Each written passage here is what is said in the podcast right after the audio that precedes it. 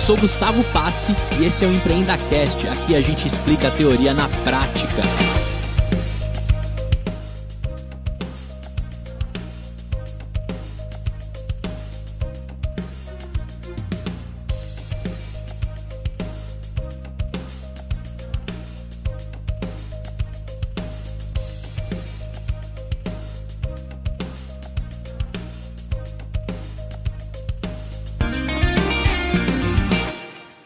Sonhadores! Este é mais um episódio que a gente vai conhecer a teoria na prática. Estão presentes na mesa física, que antes eu falava virtual do EmpreendaCast, agora na mesa física. André Cruz. Fala. O cara que tem conta mais antiga do Instagram da mesa é de André Cruz. De 1900 e bolinha.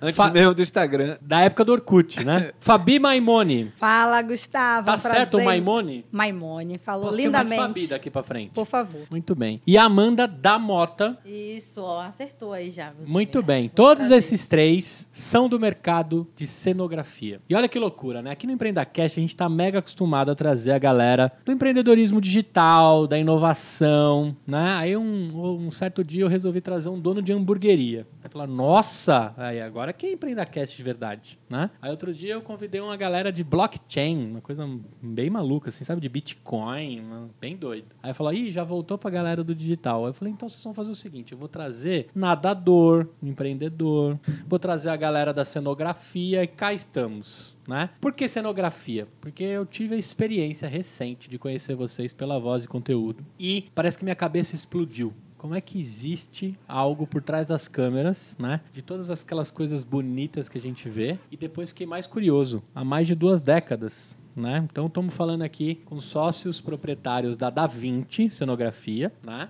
Que está há mais de 20 anos no mundo aí da cenografia. Já trabalhou com Globo, eventos grandes, né? Recentemente nessa mesa sentou aqui uma entrevista com o Fera, né? O Morita, é, responsável pela CCXP, que vocês também fazem cenário. Mas o que, que eu quero contar pra galera aqui? Que empreender, na verdade, é, é muito mais do que ter uma grande ideia, né? É a arte de quem resiste mais à porrada, né? É isso que a gente vai falar aqui, sobre porrada, sobre pressão, né? Sobre prazo curto para construir as coisas, mas principalmente sobre viver da arte, né? Acho que vocês contaram no outro episódio que eu tive aqui a, o prazer de escutar um pouquinho antes de gravar com vocês, que vocês são realmente artistas, né? Artistas, construir coisas por trás dos eventos, das, das novelas, dos filmes, né? É, realmente é um trabalho de artista. Então eu queria começar o seguinte, eu vou pela ordem aqui que eu sei da, da criação e a fundação, mas eu quero que cada um conte o que fez e o que faz dentro da Da Vinci. E a gente também vai falar da escola de truques e do Cenocast. Então você que está ouvindo, o papo aqui é sobre cenografia. Se você sempre sonhou em saber o que acontece por trás das câmeras, né? Acho que só o Faustão que tem a moral de mostrar quem está por trás de tudo aquilo, né? O restante não mostra o que, está rolando. Então fica ligado que você vai entender como é esse mundo. E eu vou começar por você, André. 21 anos atrás, você imaginava estar mexendo com isso? O que, que você fazia, cara? Que momento nasce o André empreendedor? Então, na verdade, assim, há 21 anos atrás eu já estava querendo ficar independente, então viver sem precisar da mamãe, né? Certo. Tipo, eu acho que é o, in- o início do empreendedor, né? Viver de si próprio. Conseguir fazer feijão já é o primeiro passo, É. né? Sem explodir É, a panela sem de pressão. explodir a panela de pressão. Ou descobrir que tinha que usar a panela de pressão, né? Eu conto sempre para os meus filhos que tem uma coisa que a minha mãe fazia comigo que me dava uma revolta interna, que era dizer eu tô criado e você. então isso me foi um estímulo para desde cedo procurar alçar os meus próprios voos. E daí surgiu a, a, a vontade de ir para o mundo por conta própria, né? Não foi com cenografia o meu primeiro voo. Meu, meu primeiro empreendimento foi uma banca hippie. então a minha ideia era viver de artesanato e conhecer o mundo, né? Por uma troca. Vou vender miçanga, você E, pensou? Tipo isso.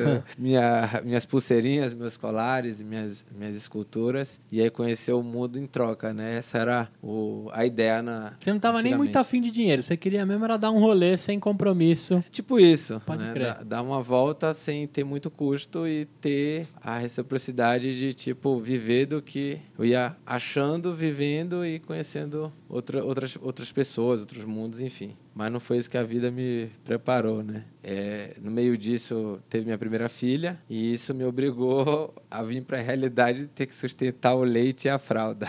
E aí surgiu a minha a oportunidade de começar a trabalhar com cenografia e aí eu não saí mais. Fui aprisionado. 21 anos, acertei o tempo? 22. A gente, vai, a gente já vai 21 contar. um- tem minha filha. Muito bem. Então a gente já vai contar um pouquinho mais os detalhes de como você entra nesse mundo, mas eu queria pular aqui pra Fabi, que depois de um tempo que o André segue ali, você se encontra com esse cara, mas você não tinha nada a ver com o mundo de cenografia. O que, que você fazia antes? Não tinha nada a ver com o mundo de cenografia. Eu fiz bastante coisa, mas eu sou jornalista de Certo. formação. A Mandinha adora a minha história de apresentadora de programa de Axé Music na Bahia. Tá certo. É, é importante falar que todos aqui, né, é Sotero...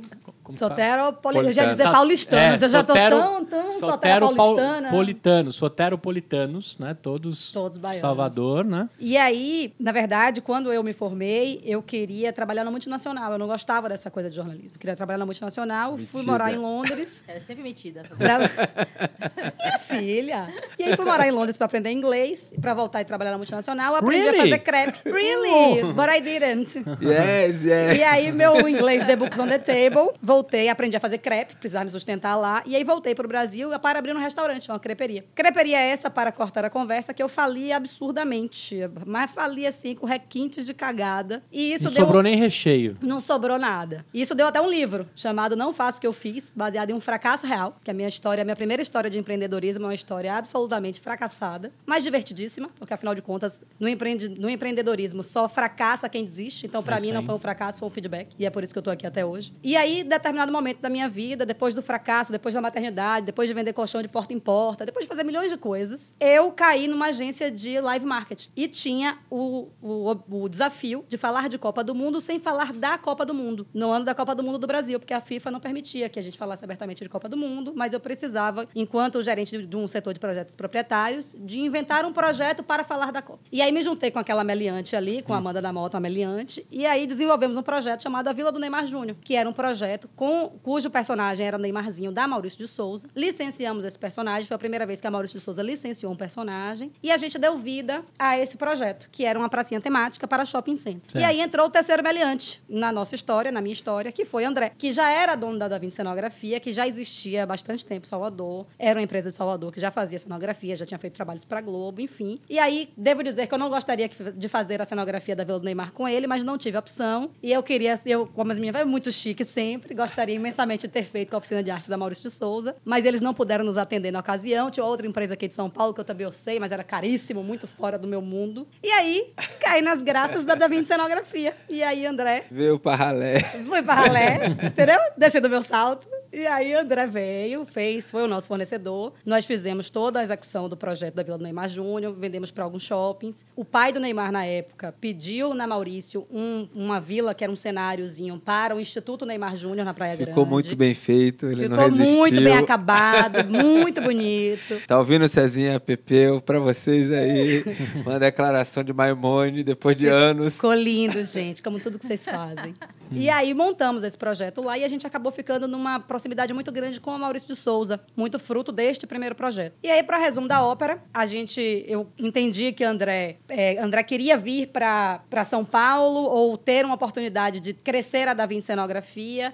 O dono da agência que eu trabalhava também tinha essa vontade. Acabou juntando a fome com a vontade de comer ali dos dois. E aí eu vim numa oportunidade para São Paulo para entregar um pós-venda do projeto para Maurício de Souza. E aí desse pós-venda surgiu a possibilidade da gente, na verdade, assumir as demandas da oficina de arte da Maurício de Souza. Eita. Porque eles também não queriam continuar com este negócio, porque o negócio deles era produzir conteúdo. E aí foi a fome com a vontade de comer. André, com uma empresa já bastante consolidada em Salvador, mas com vontade de alçar novos voos para São Paulo. A Maurício, com a primeira demanda, a grande demanda, que era o Parque da Mônica, de São Paulo. E aí juntamos a fome com a vontade de comer, mudamos de Salvador para São Paulo, e eu vim como parceira de André dentro desse projeto. E a gente tocou junto, assumimos a oficina de artes da Maurício de Souza na época, e aí a gente tocou junto esse primeiro projeto que foi o Parque da Mônica, e aí depois a terceira meliante ali se juntou a nós, também saiu de Salvador para cá, e aí você já toca com ela, porque aí ela já entra na nossa história de Agora amor. eu quero saber da artista. Você que é designer de formação, é isso, Amanda? Sim, sim. Então, Conta aí como é que você encontra esses dois para formar parte do, do que é a Da Vinci. E depois a gente gente já vai fazer um gancho para um pouquinho da escola de artes, mas a gente vai falar do mercado de cenografia. Mas conta aí, como é que nasce esse casamento aí? Ah, legal. É, quando eu conheci a Fabi, eu era designer, eu já trabalhava no mercado há alguns anos já, né? E aí eu sempre fui uma pessoa muito inquieta, né? Então, devido à minha inquietude, eu sempre gostei de mexer com um pouco de tudo. Eu acredito muito que o design ele é uma arte híbrida. O cara que ele é designer, ele consegue desenvolver habilidade para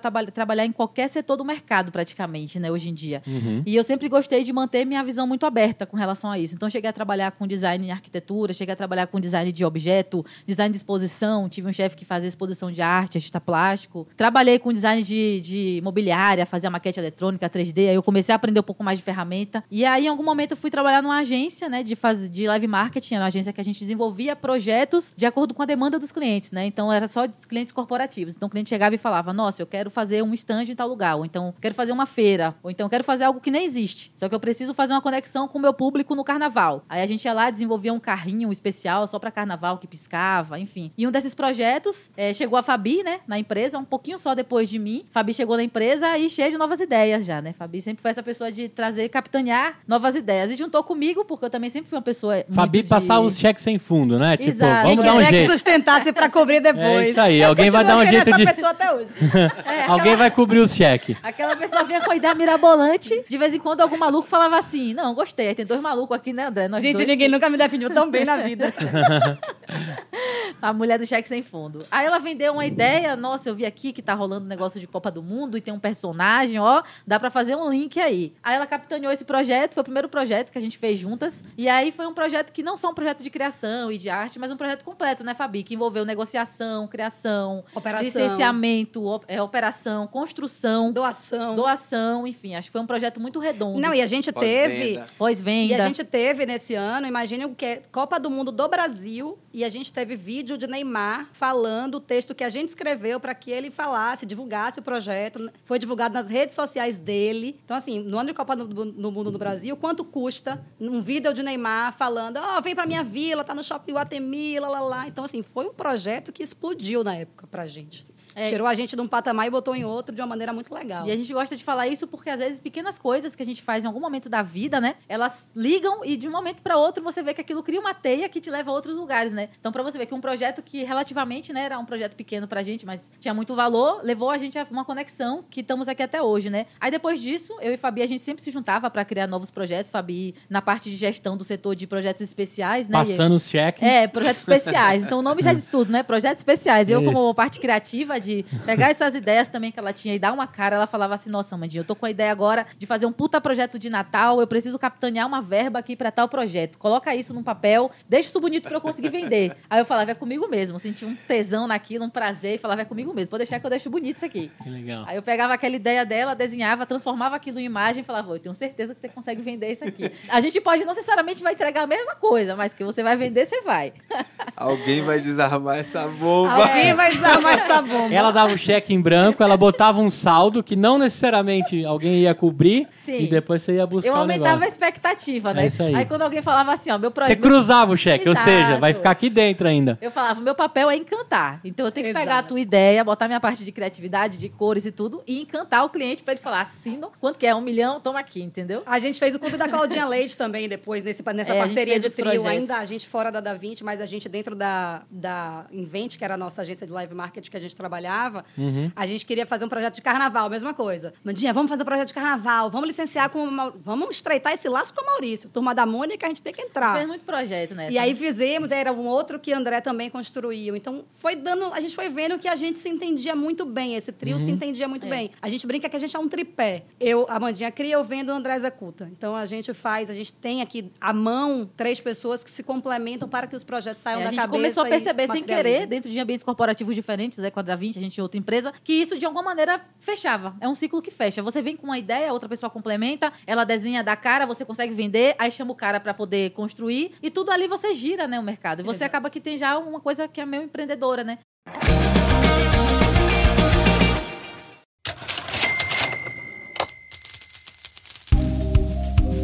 E aí, sonhador, e aí, sonhadora, eu tenho um recadinho aqui pra você. É o seguinte: Imagina que você começou a sua startup e deu algum quiprocó aí que você está precisando de um auxílio jurídico. Eu tenho que te apresentar aqui o nosso novo parceiro, jurídicoporassinatura.com. Esses caras montaram uma empresa para democratizar o acesso jurídico. A partir de R$ 2,99 por mês você já consegue ter toda a proteção e auxílio de uma empresa que realmente conhece as startups e conhece as necessidades. Quer fazer aquele contratinho de vesting? Quer deixar tudo protegido com seus colaboradores? Tenho certeza que o jurídicoporassinatura.com pode te ajudar. Acesse lá www.juridicopurassinatura.com barra empreendacast que tem um desconto te esperando. Independente do momento que você está com a sua empresa, tenho certeza que você precisa da proteção desses caras. Valeu! Agora, se a gente explodir aqui a, a vila do Neymar, a gente está dizendo então que você construiu o espaço, a graminha, o gol, a, aí o jeito, a, a posição dele, todas as a estrutura diante, diante do tamanho. Isso. Você vende isso para um Iguatemi, para um shopping, para um espaço. E o André vinha com, com a mágica da construção lá. De botar de pé. Com o Isso. Durepox e as tapadeiras, ele fazia essas paradas aí rolar. Onde que eu quero chegar, né? Se eu fosse construir algo disso, teoricamente, na minha cabeça aqui, eu iria atrás de um arquiteto. No comum eu iria. Porque até, a- até um mês atrás eu não sabia que existia a empresa que constrói algo por trás daquilo. Claro que o arquiteto acho que acaba procurando vocês, assim como o engenheiro. Porque a gente está falando muito mais do que pegar os móveis planejados, ou pegar algo de tendência, ou construir, ou fazer uma composição. A gente está falando de criação, né? Saiu do zero lá. O desenho que a Amanda fez, alguém teve que construir aquela grama, alguém teve que fazer alguma brincadeira ali do, do canto. a- nem sempre o, o terreno que vocês vão construir, o cenário, ele é plano e bonitão, vai ter que fazer adaptações. Onde eu quero chegar, né? Que até pouco tempo atrás eu não imaginava que alguém cuidaria por trás daquele cenário. Porém, quando eu conheço vocês e começo a pensar nos filmes, né? Nos parques, né? A- a- é muito emblemático vocês contando sobre a história do, do Parque da Mônica que vocês levantaram em quatro meses, se eu não me engano. né? Exato. E eu já fui no Parque da Mônica. Eu lembro cada, cada trechinho que tem ali, né? Desde o escorregador que você passava ali por cima, acho que da Magali, se eu não me engano, dava aquela, aquele saltozinho lá. Acho que era isso, né? pelo menos na época que eu fui. É o shopping que foi feito no Shopping Eldorado ou não? Não, é o do Parque Shopping Eldorado fechou. Fechou e virou Esse- o Parque da Xuxa lá depois, não Aí, não, aí no SP Market. Ih. O SP Market, a gente demoliu o Parque da Xuxa e construiu o Parque da Ah, Mônica. então eu tô falando bobagem. Tô falando Você tá falando do Eldorado. Eu, eu tô falando do Parque da Mônica do Eldorado, mas tudo bem, acabei entregando a minha idade, que aconteceu É, isso que eu ia anos dizer, que atrás. você tava descendo no escorrega do Parque da Mônica, que foi de 2015, você tava brincando. Se bem que o parque também é para adultos. Isso, Brincam- isso. brincam o que eu adultos acho interessante, assim, você falando assim, a gente tá falando, estamos no, no podcast de empreendimento. Então, como é marcante isso, você fala desse parque, e pra gente que não teve essa referência do Parque do Eldorado, mas para muitos paulistanos, é um parque que marcou muito a infância de muitos paulistanos. Então, quando a gente chegou em São Paulo, a gente não tinha a noção do que era o empreendimento desse novo parque da Turma da Mônica. Porque isso vai deixar, assim, foi um parque que, assim, existiu do Eldorado, foi fechado, e a Maurício passou durante um tempo sem nenhum parque, né? Um parque para chamar de seu, um parque da Turma da Mônica. E esse empreendimento que foi é, instaurado em 2015, se eu não me engano, 15. depois que a gente construiu, é, é um marco que vai ficar para outras gerações, como você, que é o Parque da Turma da Mônica, porque isso é um, é um entretenimento infantil em São Paulo que marca. Então, assim, o Parque Várias do- gerações. Parque Dourado, quando você vê é, vários relatos de outras gerações, marcou infâncias. Então a gente, é, hoje, a gente, assim, pelo menos no meu caso, eu tenho a noção do, do efeito que esse parque a gente não sabia do resultado dele, mas que vai marcar em outras gerações. Sabe assim, daqui a alguns anos, outras infâncias vão ser marcadas como essa referência que você tem do Dourado. E Mas provavelmente, hoje no shopping, no SP Market, né? provavelmente em 2015 vocês tiveram que usar a referência já da Mônica mais adolescente, né? Já. Porque o Maurício de Souza vem há alguns anos já escrevendo eles mais velhinhos, É, né? na verdade, Mais- existe a Turma da A Mônica jovem, turma, é. mas o Isso. parque, ele cuida da Turma da Mônica ainda criança. a original. A original. é. Mas que Entendi. ela se mantém até hoje, a gente não percebe, assim, a gente, o grande público não percebe, mas a gente que trabalha com a Maurício de Souza é, percebe, assim, que ela está sempre em, em evolução. Sim. Assim, os traços mudam, Com certeza. é, o conceito muda. Sim. O grande público acaba não percebendo, mas a gente que tá, A Mônica tá- ficou até mais boazinha recentemente, né? Ela bate um pouco menos Ela com um Sansão pouco no menos. Cebolinha, é.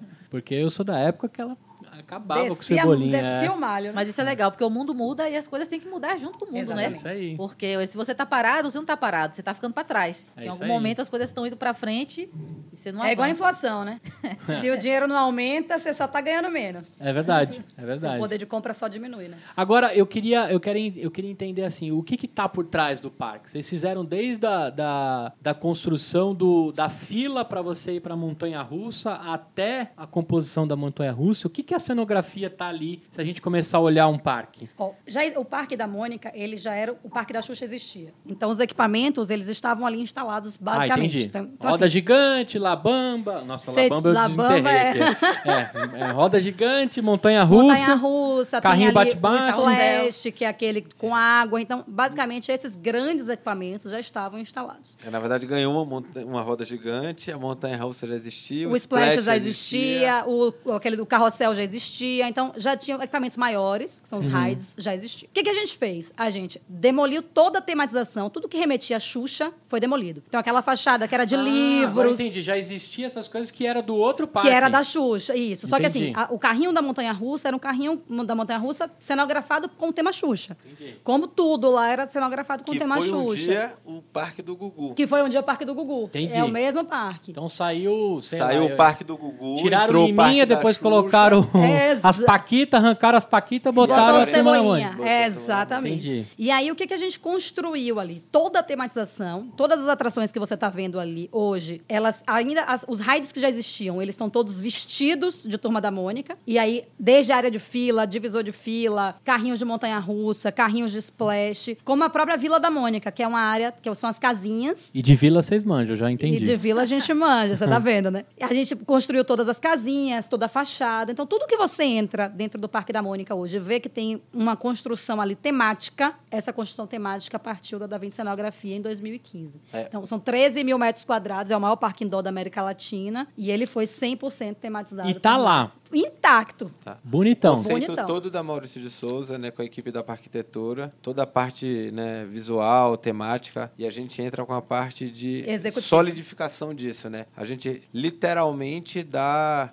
é, como é Vida ao papel. vida ao papel. Você pega o que está no papel e aí a gente consegue transformar aquilo, materializa aquilo. Então, mas aí, voltando lá no papo que eu falo assim, né? Eu buscaria um arquiteto. Mas o arquiteto recorre a vocês, é isso? Porque assim, onde que eu quero chegar? Como é que tangibiliza? É uma parada muito muito artesanal, assim, não tem. Então, isso eu acho que é um conceito muito interessante, assim, porque, assim, é é bacana que você faz a gente pensar. Então, se- quando você começou a falar isso, eu comecei a pensar, assim, por exemplo, quando você vê, na minha opinião, tá? Cenografia é, é como se você tivesse uma ideia de algo, que você vai ter um arquiteto, vai ter um engenheiro, vai ter um cenógrafo, dependendo da demanda, mas você vai ter uma equipe que vai materializar aquilo em pouco tempo, com pouca grana, e geralmente com projetos precisando ainda de refino, né? Assim, então é como se a- gente fosse quase que as forças especiais da execução. Tipo, você não tem mu- mu- muito qu- quando o projeto chega, quem traz pra gente não tem muito assim o, o enfoque final da coisa, né? Ele tem cota, ele tem conceito, mas falta ele o algo. método construtivo, ele não existe. Ou método logístico, ou método de pouco tempo com esse X de verba. Então eu acho que se a gente fosse. Isso aqui tá surgindo agora, tá? Mas se você fosse.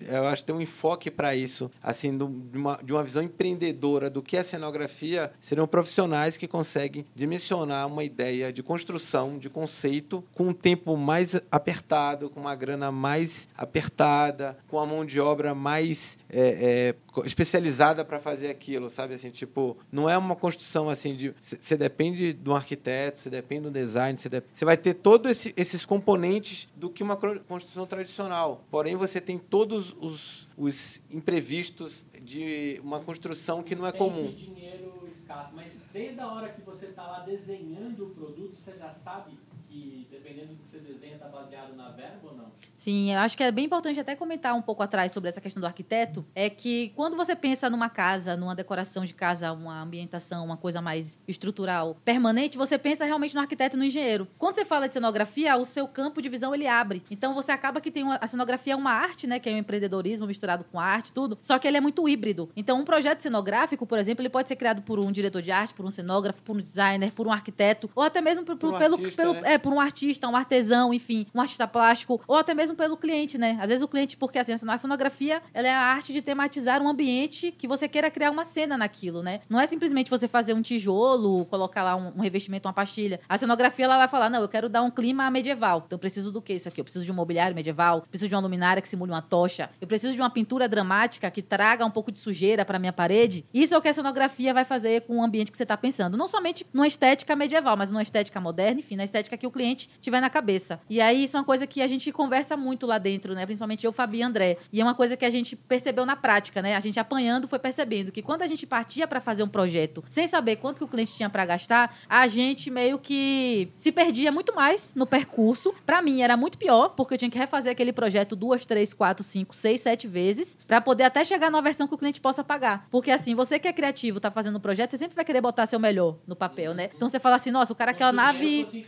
É, o cara quer, sei lá, uma nave espacial. O cara quer uma, sei lá, uma vassoura Nimbus 2000 lá do Harry Potter. Você vai fazer a melhor, você vai fazer a mais bonita, você quer botar seu trabalho ali. Mas se o cara falar assim, nossa, tenho 2 mil pra pagar, o outro cara fala, tenho 100, aí você já fala, eu já não vou fazer uma coisa aqui que não é viável. E eu acho que isso é uma coisa que a gente, que a gente conseguiu é, criar essa cultura de diálogo, né, Fabi? Exato. Principalmente entre a parte comercial e a parte criativa, que é você criar uma- um sistema de customizar o tempo, porque tempo é dinheiro, né? É porque aí você tem, na verdade, quando- o momento que você capta essa informação do cliente é o momento do briefing de criação. Quando eu estou aqui com você e você vai me passar uma demanda, por exemplo, vamos supor que você queira cenografar o estúdio aqui da Voz e Conteúdo. Você me trouxe essa demanda. A minha conversa com você, ela tem que ser altamente assertiva. Para que eu consiga ser assertiva com a Amanda quando eu for montar o briefing de criação dela. Então, por exemplo, se eu não sei qual é a sua expecta- expectativa de grana, você vai me e você começa a me dizer tudo o que você quer, provavelmente sua mente está aqui fervilhando, você quer milhões de referências.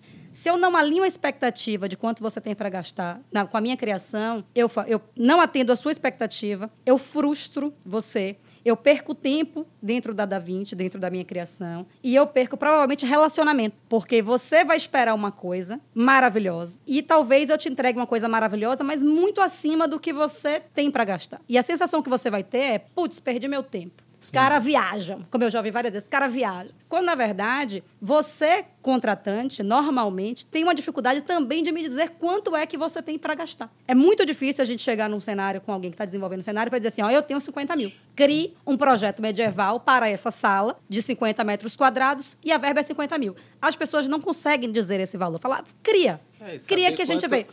Só que aí, gastar, né? o que que acontece? Existe uma pergunta que eu, eu brinco sempre lá na Da Vinci. Você pode não saber quanto você tem para gastar, mas você sabe se é caro ou se é barato. Então, eu preciso sair daquela reunião com o norte. E eu posso te perguntar, 30 mil é caro? Você vai saber me dizer se é caro ou se é barato. Se você me disser, é mais ou menos isso. Aí eu consigo puxar de você a informação que eu preciso, que é relevante para mim. Porque se eu deixo você solto, você está com uma expectativa e eu estou com outra. Não necessariamente a gente vai se encontrar em algum momento. E aí a possibilidade de você perder tempo, dinheiro e relacionamento é muito grande. E a gente não está aqui para isso. A gente está aqui para ser o mais assertivo possível. E aí o briefing de criação é um documento que ele tem que ser extremamente assertivo. E ele normalmente não é. E é esse o, o ponto onde criadores e solicitantes da criação precisam se encontrar de uma maneira melhor e é o briefing que faz esse caminho ser conectado. Agora, só para encerrar o que você falou, Fabi, que eu acho que é uma coisa que está na cabeça do Gustavo, é, é- é que eu vejo muito, é o seguinte: quando você fala de um processo de trabalho que envolva arte, no nosso caso, a cenografia, né? Ela é uma, é uma profissão e tudo, é um mercado que movimenta muitos milhões no Brasil e no mundo,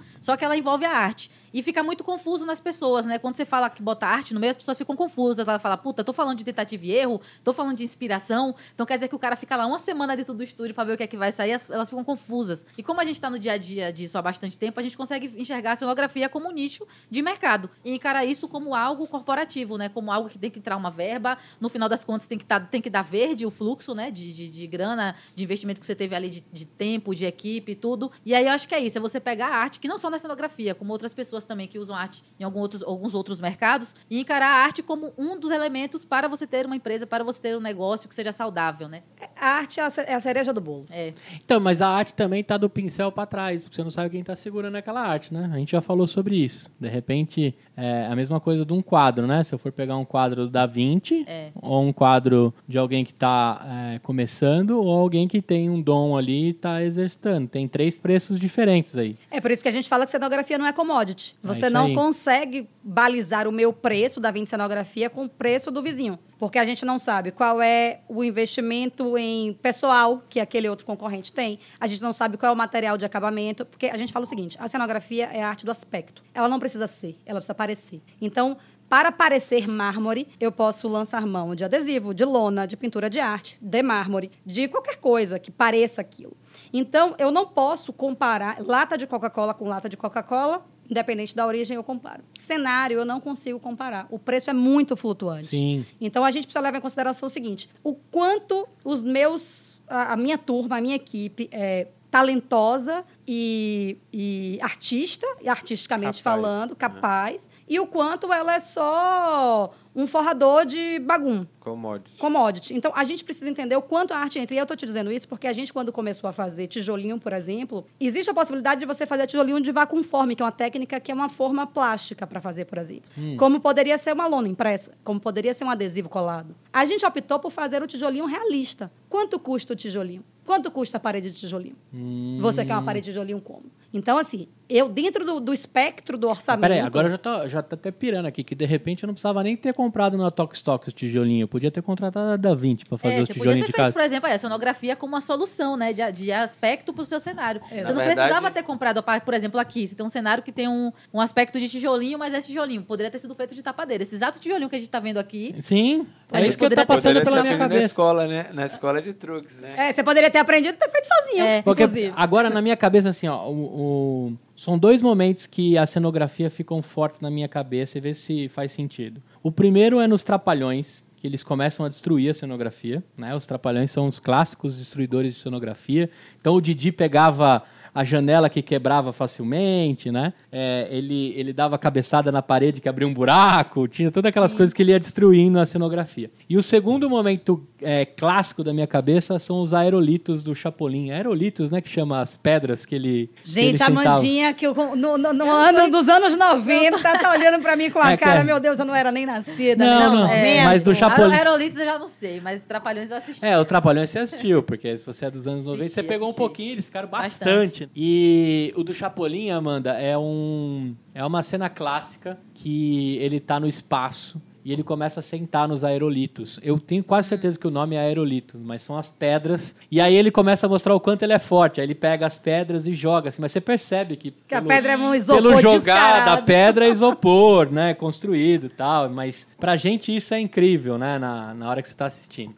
Tudo isso é cenografia? Tudo isso é cenografia. Tudo isso é cenografia. Então fazer aquelas janelas que o Jack Chan pulava e saía do outro lado. Tudo isso é Teve uma cenografia. Da Vinci por trás que construiu aquilo. Misturado É. com um pouquinho de efeito especial. Ah, entendi. Mas aí vamos, vamos tentar agora andar nas décadas. Porque assim, hoje tem muita coisa. Vocês usaram um termo uma vez que quanto mais tem no filme, mais caro fica. Que é o. Vocês deram uma sigla para os efeitos especiais, é isso? Foi Era vocês que CG, fizeram? era. O que, que é CG? É, computer graphics, né? Quando você bota chroma key, você coloca isso. tudo no estúdio, coloca tudo na mesa Isso. de edição, né? Aí onde que eu quero chegar? Hoje tem muito mais coisa que o computador faz É. que antes vocês faziam. Então, o que, que na- mudou na, nessas verdade, décadas? assim, a cenografia, ela começou a ter um papel de destaque de- quando a TV a cores começou a entrar em cena. Uhum. Porque até então você via tudo muito preto e branco. Isso. Então você não tinha noção. A cenografia ela começou a ganhar espaço juntamente com o figurino, que é justamente com as cores. Então você começou a, a difundir uma parede branca de uma parede amarela, por exemplo, porque antes o PIB você não conseguia. Uhum. Você, não, você não conseguia ter essa, essa distinção. Então a cenografia começou a ganhar espaço a partir dessa época, entendeu? E aí a tecnologia de cenografia começou também a aumentar, porque o que, que acontece? Você começou a, a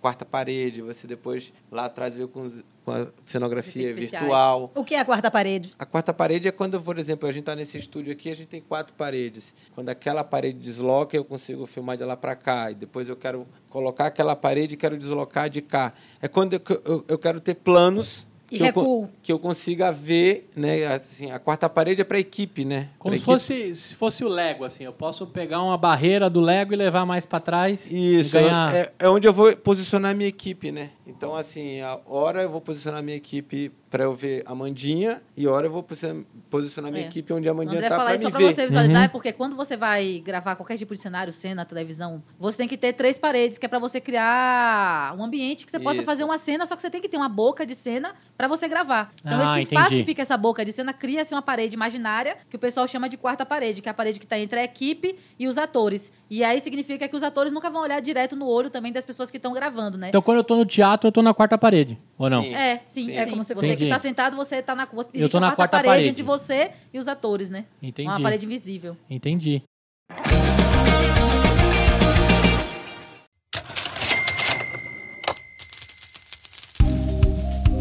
Você aí que tá lavando louça, limpando a casa, fazendo aquela faxina enquanto escuta o EmpreendaCast, eu tenho uma dica especial da nossa patrocinadora. Para você que tá nessa situação, meu amigo, você precisa conhecer a Ive. São produtos naturais que têm um cheiro maravilhoso, não fazem mal à saúde e vêm em cápsulas para economizar plástico. Ou seja, a Ive é amiga da natureza. Sim, tudo entregue na sua casa mensalmente por assinatura. Na boa, não sei como ninguém tinha pensado nisso antes. Usa lá o cupom EmpreendaIve e pega o seu descontinho. IVE que é yvybrasil.com. Acessa lá e prestigia essa patrocinadora que é uma linda. Agora, mas o que, que veio mudando, assim? Por que, que eu tô te perguntando isso, né, André? Porque eu queria saber um pouco do que, do que vocês são contratados como da 20, né? A gente já vai chegar na escola de truques, que é para democratizar a cenografia no Brasil e mostrar o quanto isso é acessível, né? Eu queria saber, assim, você, há, há 20 anos atrás, te contratavam para fazer uma cena. Primeiro, eu queria que você contasse que tipo de novela já passou pela da 20, filme, evento, né? Mas o que, que veio mudando conforme a computação gráfica foi ganhando esse espaço, né? Você não precisa mais fazer o Godzilla, um prédio pequeno e dois monstros ali brigando, já não precisa mais construir tudo aquilo como os japoneses criavam, né? Aquelas, aquelas cenografias, acho que as japonesas são as mais legais, né? Que no final tá todo mundo brincando e... Jaspion. e é, Jaspion, guerreando num negócio pequenininho, a câmera tá bem enquadrada, né? E quando você vai pra Natal, que o cara tira uma foto sua tomando uma garrafa de, de cerveja imensa, né? Você fala, meu Deus, como é que o cara fez esse plano, né? É só E assistir a cenografia, a garrafa Cê- de cerveja imensa. É, Essa a- perspectiva, às vezes. é, é, ó, eu peguei sem querer essa, mas eu lembrei assim porque no, no, no japonês eles fazem isso com maestria, né? E e o que, que veio mudando, assim? O que, que vocês já pegaram e hoje já não faz mais, assim? Seria legal pra gente ter uma noção de, de quanto mais artistas vocês vão, foram se transformando. Porque se a computação gráfica não pega, consequentemente tem que ser um, um humano que faz aquilo absurdamente legal, Então, né? eu E também não, nem todo mundo tem grana pra bancar a computação Esquece. gráfica. é. Eu comecei com cenografia de teatro. Então, que para mim é cenografia é, real, né? Tipo assim, ela Uhum. acontece todo final de semana, toda semana, ali na sua frente. Então, ela tem uma, uma técnica de, distância que a gente usa, né, para quem trabalha com teatro, e ela acontece ali toda semana. Mas a gente passou por toda a parte de cenografia de TV, de filme, né? A gente passou pela cenografia de exposição. Então, cada cenografia dessa, ela lhe dá uma perspectiva de ótica diferente. Então, assim, você quando é o espectador de cenografia, por exemplo, de exposição, ela é uma cenografia que você está ali exposto. Então, tudo que você construiu e que você idealizou está ali muito próximo de quem está vivenciando, né? Então, é, é, é uma coisa que, tipo assim, é o que eu costumo dizer. Se você tem uma obra de arte que você criou um totem, a Mandinha que é design sabe disso, qualquer desvio no totem vai chamar muito mais aten atenção do que a obra que está ali em cima. Quando você está numa cenografia de teatro, a distância lhe dá a possibilidade de pinceladas de, de, de tinta, de pincel, te dá uma perspectiva totalmente diferente. Quando você está na TV, o recurso que você tem de amarração, de, de segu- seguro em, em- em tripés que, você, que o espectador não vê e a cenografia está presa, é outro recurso. É o famoso isso a Globo não mostra, né? Nossa, a Globo por não mostra quase nada do, do E- fundo. e- então, assim, você tem um mundo de, de, de cenografia. Você tem que entender para que tipo, eh, que público vai receber aquilo, né? Que tipo de público vai receber a cenografia. Por exemplo, a cenografia de um parque é a cenografia mais criteriosa que tem, porque você é uma cenografia para crianças. Então, tudo que você tem que fazer, você tem que pensar em não machucar. E, e num uso absurdo, né? De, que a gente chama E de alto criança é detalhista, né? Ela vai procurar o nariz da Mônica torto. Criança é destrutiva. Eles têm muita energia. Então, eu, eu, eu costumo dizer que é cenografia bruta. né? Tem, pra que, bicho. Ah, entendi. Não é que- criança, é pra bicho. tem que aguentar o, criando o, o, o, o retruco. Então, assim, a, a, a, a cenografia de, de stand é uma cenografia para um período, de um final de semana, de um evento de Mais descartável. então, assim, você tem que entender para que é o tipo de cenografia que você está fazendo. Para quem você direciona, qual o seu público. Isso eu acho que é um fator mais importante para você identificar o que, que você entrega né, como resultado. Então, no fim, assim, pouco mudou com a, com a chegada da computação gráfica. Na verdade, continua tendo tudo o que existia, mas a computação gráfica pode ganhar tempo, não necessariamente recursos. E aí eu vou te dar um exemplo. A gente fez a CCXP World, World no ano passado e a gente trabalhou juntos. A gente construiu a Arena Thunder, que era um palco físico, mas a, a plateia ao redor daquela, daquele palco físico foi computação gráfica. Então, você hum. pode lançar mão das duas coisas concomitantemente. Isso funciona também. Só que a computação gráfica é muito cara também. Não é todo mundo que tem acesso à computação gráfica no Brasil. Então, e é muito chroma key por trás ou não? É muito chroma key por trás, mas até para recortar o chroma, key, o chroma key também dá trabalho. Assim, não é todo mundo que sabe que faz bem feito, que precisa ficar muito bem feito. Então, por exemplo, quando você vê teatro, novela, muito das coisas é uma cenografia construída. Tem um efeito ou outro né? que, que complementa a cena, mas a gente não teve ainda, e aí me corrija se eu estiver errado, André, mas a gente não teve, a gente não perdeu para a computação gráfica em nenhuma concorrência aqui. Uhum. É, eu, Dizer eu, assim, ó, ou, é, ou é a, vamos disputar o orçamento, ou é o orçamento da cenografia construída acho, versus da computação gráfica. A gente não entra nesse embate. Eu acho que teve dois momentos, assim, para assim, a gente de cenografia, que pareceu que é, poderia se. A gente poderia se perder, perder mercado, né? Um foi quando chegou o cenário virtual, que parecia que ser uma coisa que, assim ia extinguir a cenografia física. Uhum. Isso foi, foi uma coisa que assustou, mas assim sumiu também pela essa complexidade que Fabiane fala de você precisar de uma mão de obra, de, até porque quem cria esse, esse cenário virtual, ele precisa de um conceito cenográfico também para criar. Porque senão fica tosco até e, a alma. Então, assim, isso foi um detalhe. E, o, e a outra... Eu tô, o, deixa eu só, só fazer um parênteses. Eu estou falando isso porque o meu programa, o programa que eu apresentava, e aí tomara que a galera lá não esteja ouvindo, mas o meu programa, ele saiu do cenário físico e, e ele foi para o virtual. Deu certo? Era tosco demais. Era tipo piores clipes do Marcos Mion, sim? Cara, você ficava era muito ruim. Né? Você via o negócio meio e tremendo aí, atrás, você via que aquele negócio era, era mal pra feito. fazer um link, Fabi. Vai, é, porque assim, é muito fácil quando, é, quando a pessoa de fora ela pensa muito, nossa, por que não usa efeito, por que não usa croma? E o Brasil, ele tem uma mão de obra que ainda é muito escassa nesse nível de conhecimento. Ah, é? O Brasil, ele tá criando esses profissionais, são profissionais de tecnologia, é profissionais que mexem com efeitos especiais, uhum. só que não existe uma leva substancial de bons profissionais nessa área. Então, eu acho que por isso que o mercado brasileiro não tá no nível ainda do mercado de Hollywood, né? Que, que você chega lá demanda, e que né? atenda a essa demanda. E é como eu estava até falando com um amigo meu semana passada, né? É, Rios, que ele é diretor de arte. E aí ele faz um mercado de comerciais, comercial de TV, de marcas, enfim. E ele estava conversando comigo justamente sobre isso. Ele falou: pô, Mandinha, você não tem ninguém para indicar de efeitos especiais, estou precisando de um cara e tal. Para você ver, né? E ele é do Nordeste. Como que é difícil você Sim. encontrar boas pessoas. E só para complementar, eu não acho que a, o efeito especial ele é um opositor da cenografia. Eu acho que eles, nas, eles, eles caminham juntos. Se complementam. Se né? complementam. Porque toda vez que você tem um cenário, é, ele vai ter uma pós em algum momento. Por exemplo, quando você fala de novela, nem tanto, mas quando você fala de clipe. Fala, dá o um fala... exemplo de Luísa Sonza, do clipe Atenção, que está no ar agora, acabou. Luísa Sonza e Pedro Sampaio acabaram de lançar um clipe agora chamado Atenção, que ele foi uma composição de cenografia Isso. com croma, sim, né? Sim, sim. É, da Vinci construiu né, boa parte do cenário. Eu também participei do projeto, é, junto com o diretor de arte, Diego Castilho, que convidou a gente para participar desse projeto junto com ele. E foi um clipe que a gente fez que tinha um recurso de rio, tinha recurso de grama, era como se fosse uma fantástica fábrica de chocolate, ficou muito bacana. Já tem um Teve, Teve. um palumpa verdadeiro. Um só que no final sempre passa pela mão do cara de efeitos especiais, né? Ele vai melhorar a cor daquele rio, ele vai melhorar as a cor árvores, por chocolate. exemplo. As árvores era, foi uma coisa que entrou na pós. Ficou é, só a aí... cruzinha lá, verdinha em croma. Isso. E aí, na pós, as árvores pareciam árvores e aí é legal. conversavam com o esse link. É legal esse link, né? porque fala da questão da grana que o Gustavo falou. Às vezes, quando o cara não tem grana para pagar, ó, vamos supor, você tem que colocar na ponta do lápis o cliente. Uma árvore de verdade daquela de dois metros, quanto que custa? 10, 15 mil reais? Quanto que custa fazer ela no 3D, no efeito especial? 2, 3, 5? Aí você começa a negociar, vale mais a pena fazer no, Pô, e o Ctrl-C, Ctrl-V deve ser mais fácil. Se você tiver o tempo, dinheiro, resultado estético, ali funcionava. Só que assim. também não funciona se você fizer um cenário é, todo em 3D. Pra, pra Perde um pouco do realismo. isso é relativo. É, é, o que eu falo. Você tem que sempre cercar a mão do que você tem na sua situação, na sua região, na sua equipe. Às é. vezes você tem uma equipe muito boa de pós, então você joga na pós. Às vezes você tem muito uma equipe boa de, de execução física.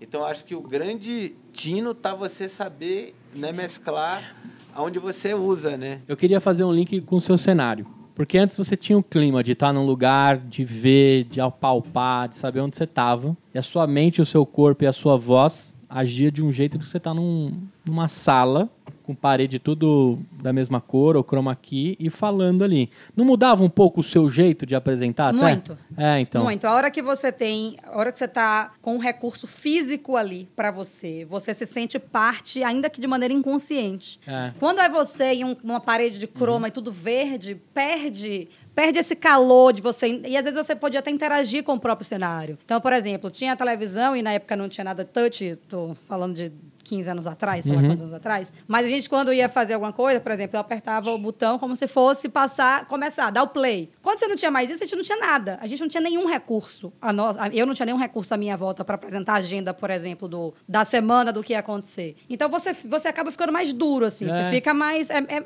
sei lá, eu, eu acho que isso transpare, transparece. Sim, é o que eu tô tá imaginando. ar, você assim. entrar numa sala pelada ali e falar, cara, bom, e agora É, eu tenho que e me agora frio, é, é né? só eu e, e o É. sorrisão Isso é aqui. bom porque traz difícil. um dos principais.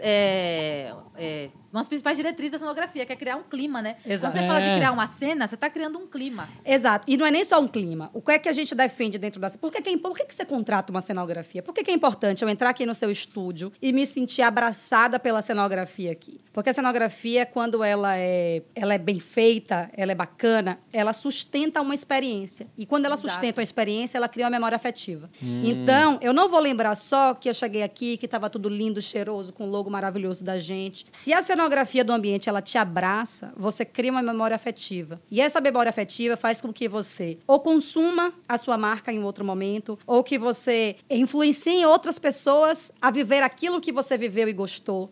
Então, eu estou trazendo um exemplo para o estúdio, mas se você explo- explodir isso aqui para dentro de um shopping, por exemplo, você vai no shopping. Aí você está decidindo entre o Iguatemi e o Bourbon, por exemplo. Aí você fala, poxa, eu fui no Iguatemi e tá lá uma pracinha temática que minha filha amou. Ela se sentiu parte, ela trouxe um residual para casa, alguma coisa que ela trouxe do cenário. Então ela criou a memória afetiva. Quando ela vai vender, vamos para onde no próximo final de semana? Se a memória afetiva foi bem criada a partir da experiência cenográfica, Eu quero o shopping da Vila do ela Neymar. quer ir no shopping da Vila do Neymar. Ela Isso quer ir é no muito shopping bom do Siungami. Pra Ela galera que é empreendedora, né, que tá escutando a gente, isso é muito bom pra você falar assim, puta, eu não tenho interesse de fazer uma novela, eu não tenho interesse de fazer um evento, não vou escutar, porque eu não preciso de cenografia.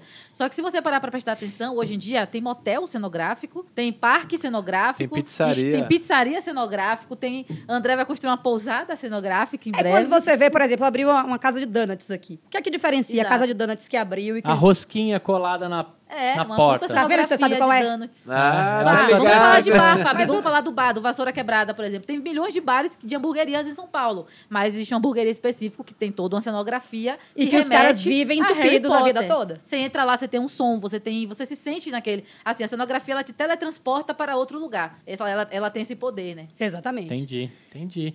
Agora, é, eu tô pensando agora dentro de todas as possibilidades que tem, né? Como é que a minha vida era sem isso até conhecer vocês, né? Porque a gente também acha que isso não era atingível, né? A gente fica vendo aquilo na TV e fala, puxa, isso Na só verdade, quem pode... sua vida era. Você que não percebia. Não, eu que não percebia, né? Achava que isso estava só na mão do Luciano Huck, do Silvio Santos, do, do Faustão. Pronto, eu vou te Ah. dar um exemplo. Vou puxar seu gancho. Ah. Luciano Huck tem um quadro que é De Volta ao Passado. Isso, o que animal. é aquele quadro? É cenografia pura.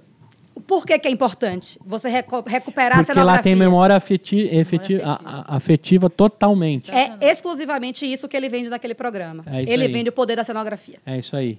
É, eu, eu, eu já vi gente chorar com a escumadeira de, de macarrão que era igual da avó. E aí é um puta time de artistas, né? Que faz a pintura de arte daquela parede descascada, foto velhinha, que não se foto. que vendo foto que não se cruzam em tempos e, e momentos, né? Então o cara pega uma foto do aniversário de um ano do Luan Santana e de 17 e ele acha um pedaço da sala e um pedaço da cozinha e consegue reproduzir E consegue aquilo. reproduzir. É, e por A trás gente bota daquilo, até o cheiro, velho. É você centenas de profissionais. Aí você tem um É. escultor, tem um aderecista, um marceneiro, um serralheiro, pintor, produtor de objetos. É uma galera. Animal, animal. né? Roupas de época também tá dentro É, da cenografia? figurino. Aí Ah, é entra figurino. pro figurino, é. Entra figurino.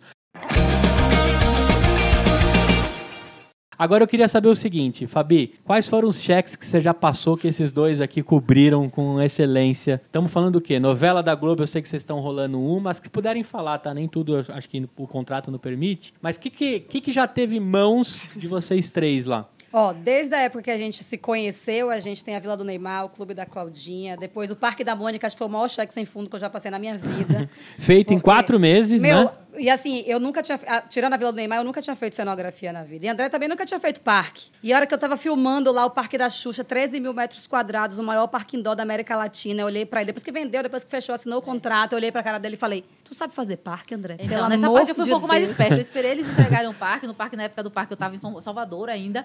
Trabalhava com outra agência. E aí aca- aca- acabou de acabar o parque, Fabi me falou: Nossa, eu e o André, a gente resolveu ficar aqui em São Paulo. Vou voltar mais pra Bahia, não. Eu falei, opa, como é que é esse negócio? Aí ela que me ama, não É. então vocês Aí a né? gente já tinha feito os outros projetos juntos, né? Falou, deu liga, porque eu acho que assim, independente de ter a visão do empreendedor e fazer negócio, antes você tá fazendo o negócio com pessoas, né? Você tá lidando Sim, com pessoas. sim, Então, sim. a partir do momento que dá liga, é o momento que você conecta com alguém, você vai querer ficar com aquela pessoa independente, se seja pra vender, sei lá, palitinho de fósforo na barraca de praia, como eu e o Fabi, que a gente já se juntou pra fazer um monte de coisa, Fabi, desde vender roupa, camisola. Camisola. Rapaz, tanto projeto que a gente já teve aí. E aí a gente pegou um briefing de fazer um- uma, uma loja de doces. Eu nunca tinha feito loja de doces dentro de um parque aquático. Dentro de um parque. Aí ela não, falou- pronto, aí o cheque sem fundo passado. Foi bom você ter trazido essa história. A gente foi fazer uma visita técnica num, num hotel chamado Aldeia das Águas, que é interior do Rio de Janeiro. E aí a gente foi olhar a piscina para fazer a piscina do É legal Papacapim. esse, pro- esse projeto. Que era a piscina para fazer, tro- trocar as esculturas que tinham na piscina, que eram aleatórias, assim, golfinho, não tinha marca, né? Para transformar em personagens da Turma da Mônica. E aí, a gente andando no, no hotel, tinham três tobogãs gigantescos que estavam abandonados, basicamente. Era, um- era uma piscina alta, assim, num lugar mais alto, e estava bem abandonado. Aí um desses dois aí, que eu não lembro quem foi, não sei se foi a Mandia, se foi o André, olhou assim e falou: Cara, vamos transformar isso no André. serpentário. O que, que é um serpentário? O serpentário é o seguinte: você pega. cobras. A casa das, das cobras, o ninho de Cobra. A gente tá falando de aldeia das águas. O Ah. negócio remete a indígena, natureza e tal. Qual foi a ideia? Vamos pintar, vamos Ah. pintar todo o tobogã com textura de arte de cobra e vamos fazer uma escultura da cabeça da cobra na ponta. Então Você o cara a da desce cabeça. pela cabeça Isso da é um cobra. exemplo muito bom, Fabi, de como que juntou, assim, três pessoas de áreas diferentes, porque viu uma oportunidade, primeiro, de fazer uma coisa comercial, que você conseguisse cobrar uma grana pra Sabia fazer que ela fazia o design, ia fazer a muito gente ia bem. fazer um projeto bacana e ela conseguir pegar aquele projeto e capitanear aquilo, fazer o cliente assinar e falar, eu pago aqui, sei lá, mil reais, dez mil reais, cinquenta mil reais em cada cobra dessa aí, essa maluquice que você inventou aí. Entendi. E André sabia, eu construo uma cobra bonita aí, que vai dar bonitona. certo e não vai cair. Mata, mata a cobra e mostro No ela. final deu certo, né? Em uma semana a gente fez o desenho lá das cobras, um desenho Cara, simples. Fábio, toma, Fabi. Fabi mandou pro cliente, marcou reunião. Porque você não tem. O, o que você está vendendo para ele é o seguinte: você não está vendendo três cobras. Você está vendendo para ele pegar uma atração que já está construída, que está abandonada, que está inativada, em ele pegar aquilo ali que já tem aquele limão ali e fazer uma caipirinha daquilo ali. Dá um up, né? Você vai falar, É. cara, você já- eu não tô mandando você comprar um tobogã. Você já tem. Só que ele tá feio pra cacete. Então, agora eu- eu Vamos fiquei perdido. e aí, aí ele desistiu da turma da Mônica? Não, aí a gente fez a piscina do Capa-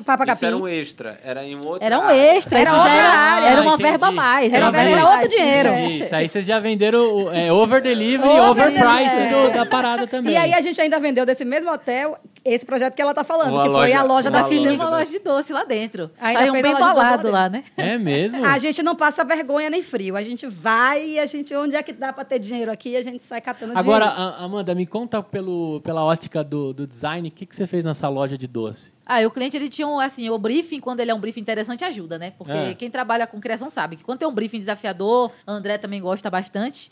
é, Eu é, já vi aqui que se ela mandar quadrado o briefing, vocês passam a se, não, se, não se falar naquele dia, né? Por exemplo. Exato, Porque a se o briefing chegar quadrado pra você, já cagou. É, a gente, a gente conversa, é um processo muito. É de discussão. A gente não cria um processo que ele é vertical, ele é muito horizontal. A gente conversa com todo mundo. Mas no caso da loja de doce, o cliente já tinha uma ideia de fazer a primeira loja de doce com tema parque aquático, né, Fabi? Parque aquático tropical. Então a cliente falava assim: puta, é uma loja de doce que vai ser dentro de um parque da marca Fini, né, que todo mundo conhece. Uhum. Já tem uma estética, a Fini, né, dentro de quiosques Tem de bastante shopping. cor também pra você Tem uma brincar. estética muito colorida, divertida, é infantil, juvenil. Gelatina E pra queria caramba. mesclar isso com o tropical. Aí a gente falou, não, a- em cima disso, vamos bolar um projeto que atenda à expectativa dela. E aí, o grande lance desse é porque, assim, como trazer a estética da filha, que era de coloridão, nananã, pra dentro de uma aldeia. Aldeia das Águas, uma coisa indígena. E aí, a Amandinha genial foi na fachada. Pô, então a fachada, ela tem que virar uma fachada meio que você nem perceba direito no ambiente. Você não pode botar o coloridão na fachada. Você tá no meio de uma Isso. aldeia e do nada tem uma fachada Vai Com cara de shopping com cara de center. shopping center. E aí Não- o pessoal da cenografia também, na época, todo mundo da Da Vinci arrasou. A galera se amarrou em fazer o projeto. Aí a gente criou, por exemplo, os expositores de colocar bala nessa loja. Não eram expositores padrão que você tem em shopping, que Era você a coloca. cesta de índio. A gente criou, eu desenhei uma- um coqueiro. coqueiro, desenhei um coqueiro, e ao redor do coqueiro tinha pequenas nichos que você colocava balas ao redor do coqueiro. Que legal. Então, muita coisa legal. Na, na parede tinham ondas. E aí Então, na fachada, voltando pra fachada, o que, É, que a gente fez? a fachada mais A A fachada interessante. gente legal. pôs o personagem na fachada. Então a gente tinha o que é o personagem da Fini, que era o cozinheiro, a gente esculpiu o E, cozinheiro. e era uma pedra, né? E era pedra. E aí, e assim, Ficou linda a a fachada. gente E o cozinheiro inspirou- dizia que ali dentro era a loja da Exato. Fini. A gente se inspirou um pouco na Disney, claro que devido às proporções brasileiras, né? Versão PTBR, não é a mesma verba. Mas a gente criou essa fachada que por fora era uma coisa meio Era tudo natural. pedra. Era Era, tudo tipo pedra, um barranco. Você achava que era um barranco e quando você entrava, tomava aquele choque daquele mundo colorido, de balas. E tá sabe? lá até hoje. Se eu me Divertido. hospedar lá- Tá lá Tá até lá até hoje. Tem vídeo no YouTube, a galera, quando vai, filma e mostra a experiência de ter visitado a loja. E eu acho que é isso que a cenografia faz. Porque se fosse uma loja comum, você não ia ter essa motivação de gravar a sua ida naquele lugar. Mas como é uma loja de doce Sim, cenografada, sim. especial, que você não encontra igual Em nenhum nenhum. outro lugar, é uma loja única, um projeto único cenografado, você vai querer registrar o seu momento. Agora, vocês falaram sobre experiência, né? E aí faz muito sentido pra mim. Eu tive, eu tive o privilégio, né? E a possibilidade de visitar Orlando, os parques da Disney. E uma das coisas que me chamou muita atenção é o quanto o caminho dos brinquedos já é divertido. Ou seja, americano, americano sabe colocar experiência nas coisas, né? Então você tá lá no brinquedo do, do, do Harry, né? Harry. é, que eu, eu nem gosto muito dele, mas eu fui lá porque é legal pra caramba o brinquedo dele, né? E, e a fila é ambientalizada, né? Então você já começa a olhar aquilo e você fala, nossa, isso aqui tem um trecho do filme, isso aqui tem a mesma sacada do filme, né? Eles usam bastante holograma também, que eu acho que é um recurso animal,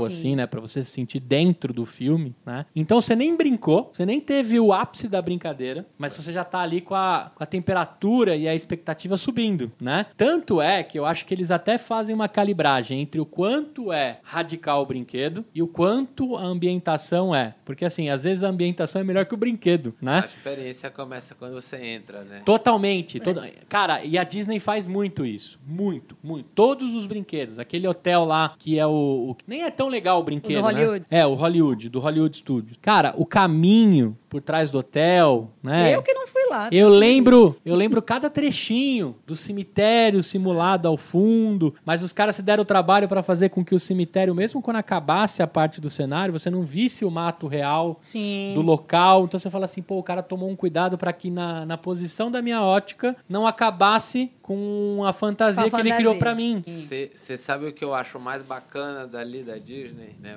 A minha experiência é de saber que a gente, enquanto brasileiro, é capaz de despertar essa sensação através da cenografia que a gente faz aqui. Sim, Exato. sim, total, então, total. assim, eu vi desde cenários assim com muita tecnologia, muita grana e de cenários geniais com muito pouco, sabe, com papel, com Sim. técnica de vento e luz. Então isso, assim, você ter essa experiência que trabalha com cenografia de ir na Disney e na, na Universal é, é isso, é você poder que você poder ver que você é capaz, enquanto brasileiro, trazer essa mesma sensação para cá. É. né? A partir do momento que você começa a entender que, na verdade, a cenografia é isso, é despertar emoções.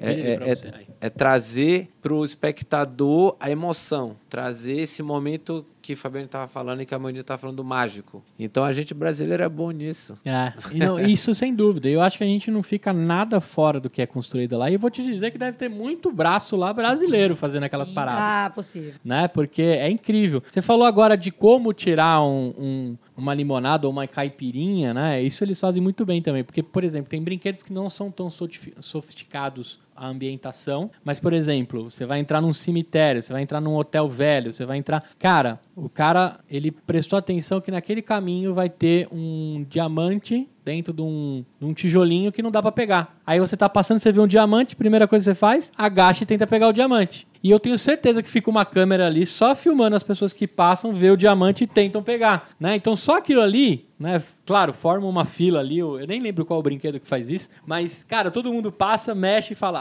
ah, e quem já conhece fala, tá aqui o diamante que, que a gente ficou e foi enganado, né? Talvez. né? Também você percebe que no- numa, numa bifurcação de fila, o cara cuidou do caminho ali para você tomar a decisão pela fila é, single ride, que eles falam, né? Ou que você vai com a família. E cada trechinho ali, agora conversando com vocês, que eu tenho noção que teve uma da 20 ali que, que cuidou daquele caminho.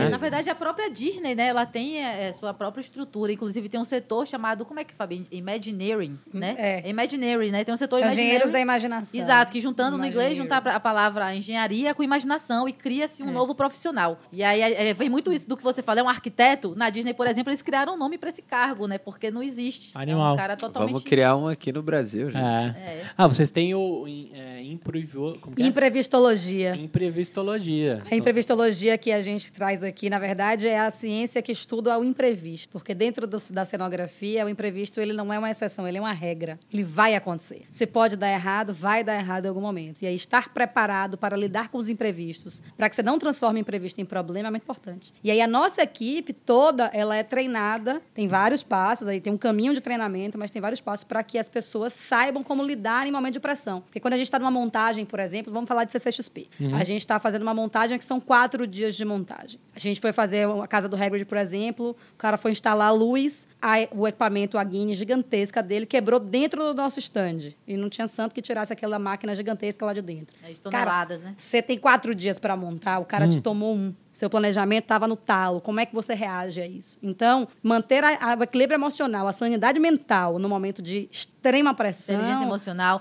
Aí já tá dando spoiler do papo que a gente teve com Fera, né, gente? O podcast lá do É. Cenocast. Isso. Fala muito sobre isso também. É, porque é muito importante. Assim, se a sua equipe não se mantém presente e equilibrada emocionalmente no momento desse, a possibilidade de você. E você não tem.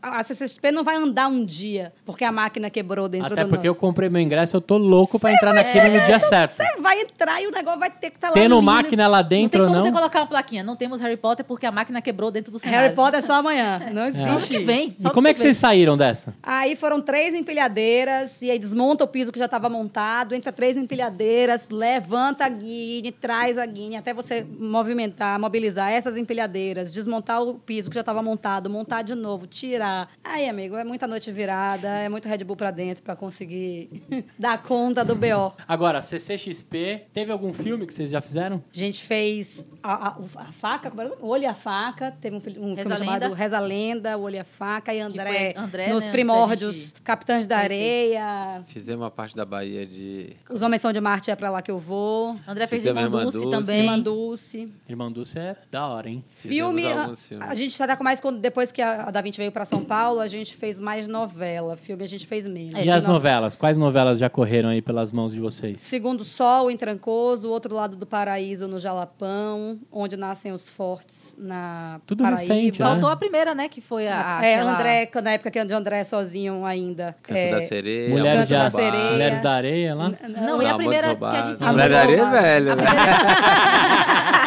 Mulher da Areia era é criança. e branco.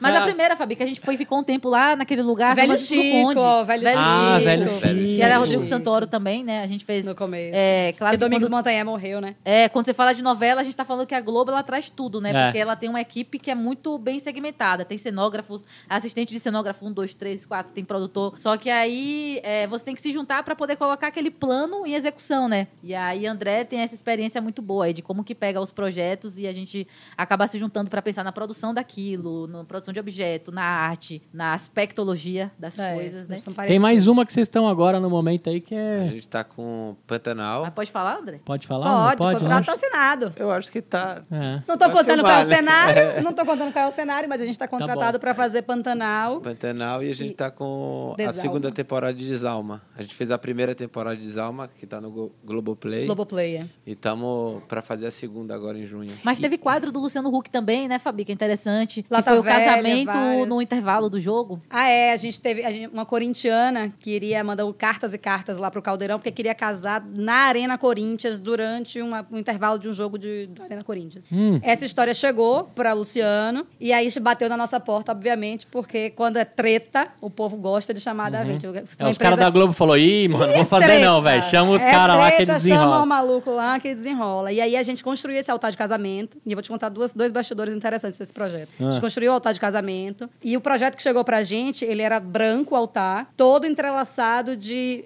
Era aquela planta verde, né? Aquela planta artificial verde. E aí ficava verde e branco o cenário, que ia pra dentro do campo da Arena Corinthians. Palmeiras. E aí, vou te dizer que tinha um dos meninos da gente, tem uma- um esquadrão do, do Corinthians nas Tatuado. costas, desse tamanho tatuado, ele falava: Cara, não entra com esse negócio verde e branco, vocês estão loucos, Vai velho. dar merda. O nego mata papagaio porque é verde, não vai nessa. E aí a gente, meu Deus do céu, eu passei um rádio pra galera do- da cenografia do Caldeirão. Eu falei, ó, tô com um funcionário nosso aqui, corintiano doente, tá dizendo que vai dar ruim entrar com esse negócio verde e branco. Faz o quê? Aí passaram rádio para o Corinthians. Pra Ah. diretoria do Corinthians. Tira esse verde daí agora! Arranca tudo. Deixa... É. Fomos, a gente estava em 60 pessoas. Foi 60 pessoas pra cima, porque faltava nessa hora, sei lá, 15 minutos pra começar. Arrancou até os galhos da rosa. Arrancou tudo, arrancou rosa, arrancou galho, Só arrancou. ficou as rosas brancas e a Cara, estrutura branca. E aí nada. a gente tinha que se enfiar assim nos quatro cantos, né? Porque a gente, a gente dividiu tanto o cenário, Uhum. eram pedaços, e, esse, e esse altar, e a gente dividiu e eram quatro bocas de saída, né? Eu tava numa boca, a André tava em outra, e tinha mais dois em outras duas saídas. E a gente tinha um minuto, um minuto, não, tinha quatro minutos pra montar, quatro pra desmontar. e Tipo- aí Tipo carnaval mesmo. Nossa, Sambódromo Arena passando. Corinthians, ah, gritaria, aquela loucura. E aí o, o A gente tinha menos que os 15 minutos de intervalo, né? É, porque eu tinha O que... tinha que casar ainda, Tinha né, que gente? casar, Tinha que o Luciano casar, Huck tinha que tinha que entrar, tinha que fazer a cerimônia, É o padre tinha que casar os caras, tinha que entrar, tinha que sair. E aí, Juiz de paz e tudo mais. duas coisas interessantes aconteceram. A gente, consegui, a gente entrou, conseguimos entrar, e a gente tinha o desafio do tapete, porque era um tapete vermelho e era um vento absurdo nos ensaios. E aí a Globo quebrando a cabeça lá, como é que faz pra esse tapete não voar. E aí André veio com a ideia genial de costurar corrente nas laterais do... Porque aí a gente conseguia entrar com ele enrolado e desenrolar Genial. de uma maneira que assentasse Não é o- genial. Você usa nas, cor- nas cortinas de teatro. Ah, eu achei que você foi brilhante. É, não precisa contar tanto por trás das É. câmeras, é. Cara, mas foi genial, assim. A gente conseguiu, e aí um entrava com um pedaço do cenário, outro com outro, e outra galera com ele em cima, e vinha uma galera desenrolando o tapete. Foi terminando de desenrolar o tapete, o Luciano entrou, entrou o casamento, montamos em um minuto e pouquinho e desmontamos em 45 segundos. Que legal. E, E o aí- casamento rolou, foi show de bola. Rolou, foi show de bola, inclusive no nosso, no nosso YouTube, youtube.com.br da Vinci Cenografia. Tem todos os bastidores desse vídeo, de, todo, de tudo isso, tá lá. Quem quiser dar uma olhada, é só olhar O- o casamento Caldeirão do Hulk. O que eu acho legal nessas coisas é assim, tipo, da cenografia, né? Tipo assim, eu lembro que esse dia eu, eu, tava, eu tava fora do, da, da sala e aí me, me chamaram, não sei quem me chamou, e Eu falou te assim: chamei. tem uma reunião lá que Falei, tem, André. Uma, tem uma cúpula, porque o tapete não fica e não sei o quê. Aí, que tapete? Não, tapete vermelho. Venha dar uma ideia genial, pelo Aí amor de Deus, sala, que é nossa tinha- hora de brilhar. Tinha uma mesa assim com um monte de gente, né? E falou assim: não, porque o tapete não fica, e o tapete precisa desenrolar, e porque o do causa do vento. Falei, põe duas correntes na lateral e tá resolvido. E dei as costas e fui embora, né? Tá brincando? Foi tipo o Foi. mestre dos magos Foi. mesmo? Isso. Apareceu, mandou uma mensagem É, e e a gente se vê embora. no próximo E episódio. aí, Fabiane falou assim: Porra, você nem deu uma. uma... Eu falei, mas não era só pra dizer o que, que era pra fazer E aí, embora. pronto. tio. Ponto dois. Sai correndo desesperado para produzir essa corrente, porque É. o casamento ia- não ia demorar, tinha que costurar ainda. Então, assim, depois que dá a ideia, você ainda tem toda a produção para articular aquilo, né? Sim. Tem que contratar o, o cara que vai costurar aquilo, a corrente tem que. E a parte cortar, boa é só falar e ir embora, É, né? fala e vai embora, bonito. Quem quiser que faça a produção.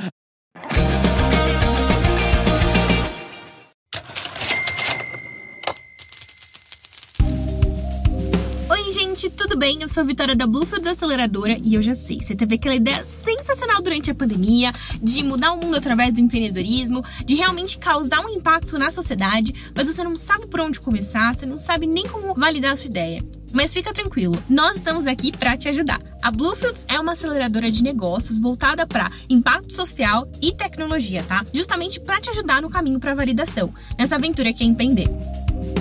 O Sparks é o nosso programa de validação, dura 72 dias, tá? E as inscrições já estão abertas. Ele começa dia 27 de maio, então você precisa correr com a sua inscrição. O Sparks ele tem quatro etapas que culminam em um pitch day.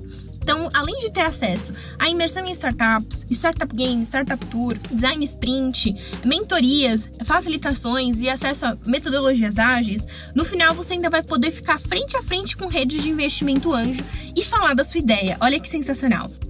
Então a gente se vê no Sparks. Até lá!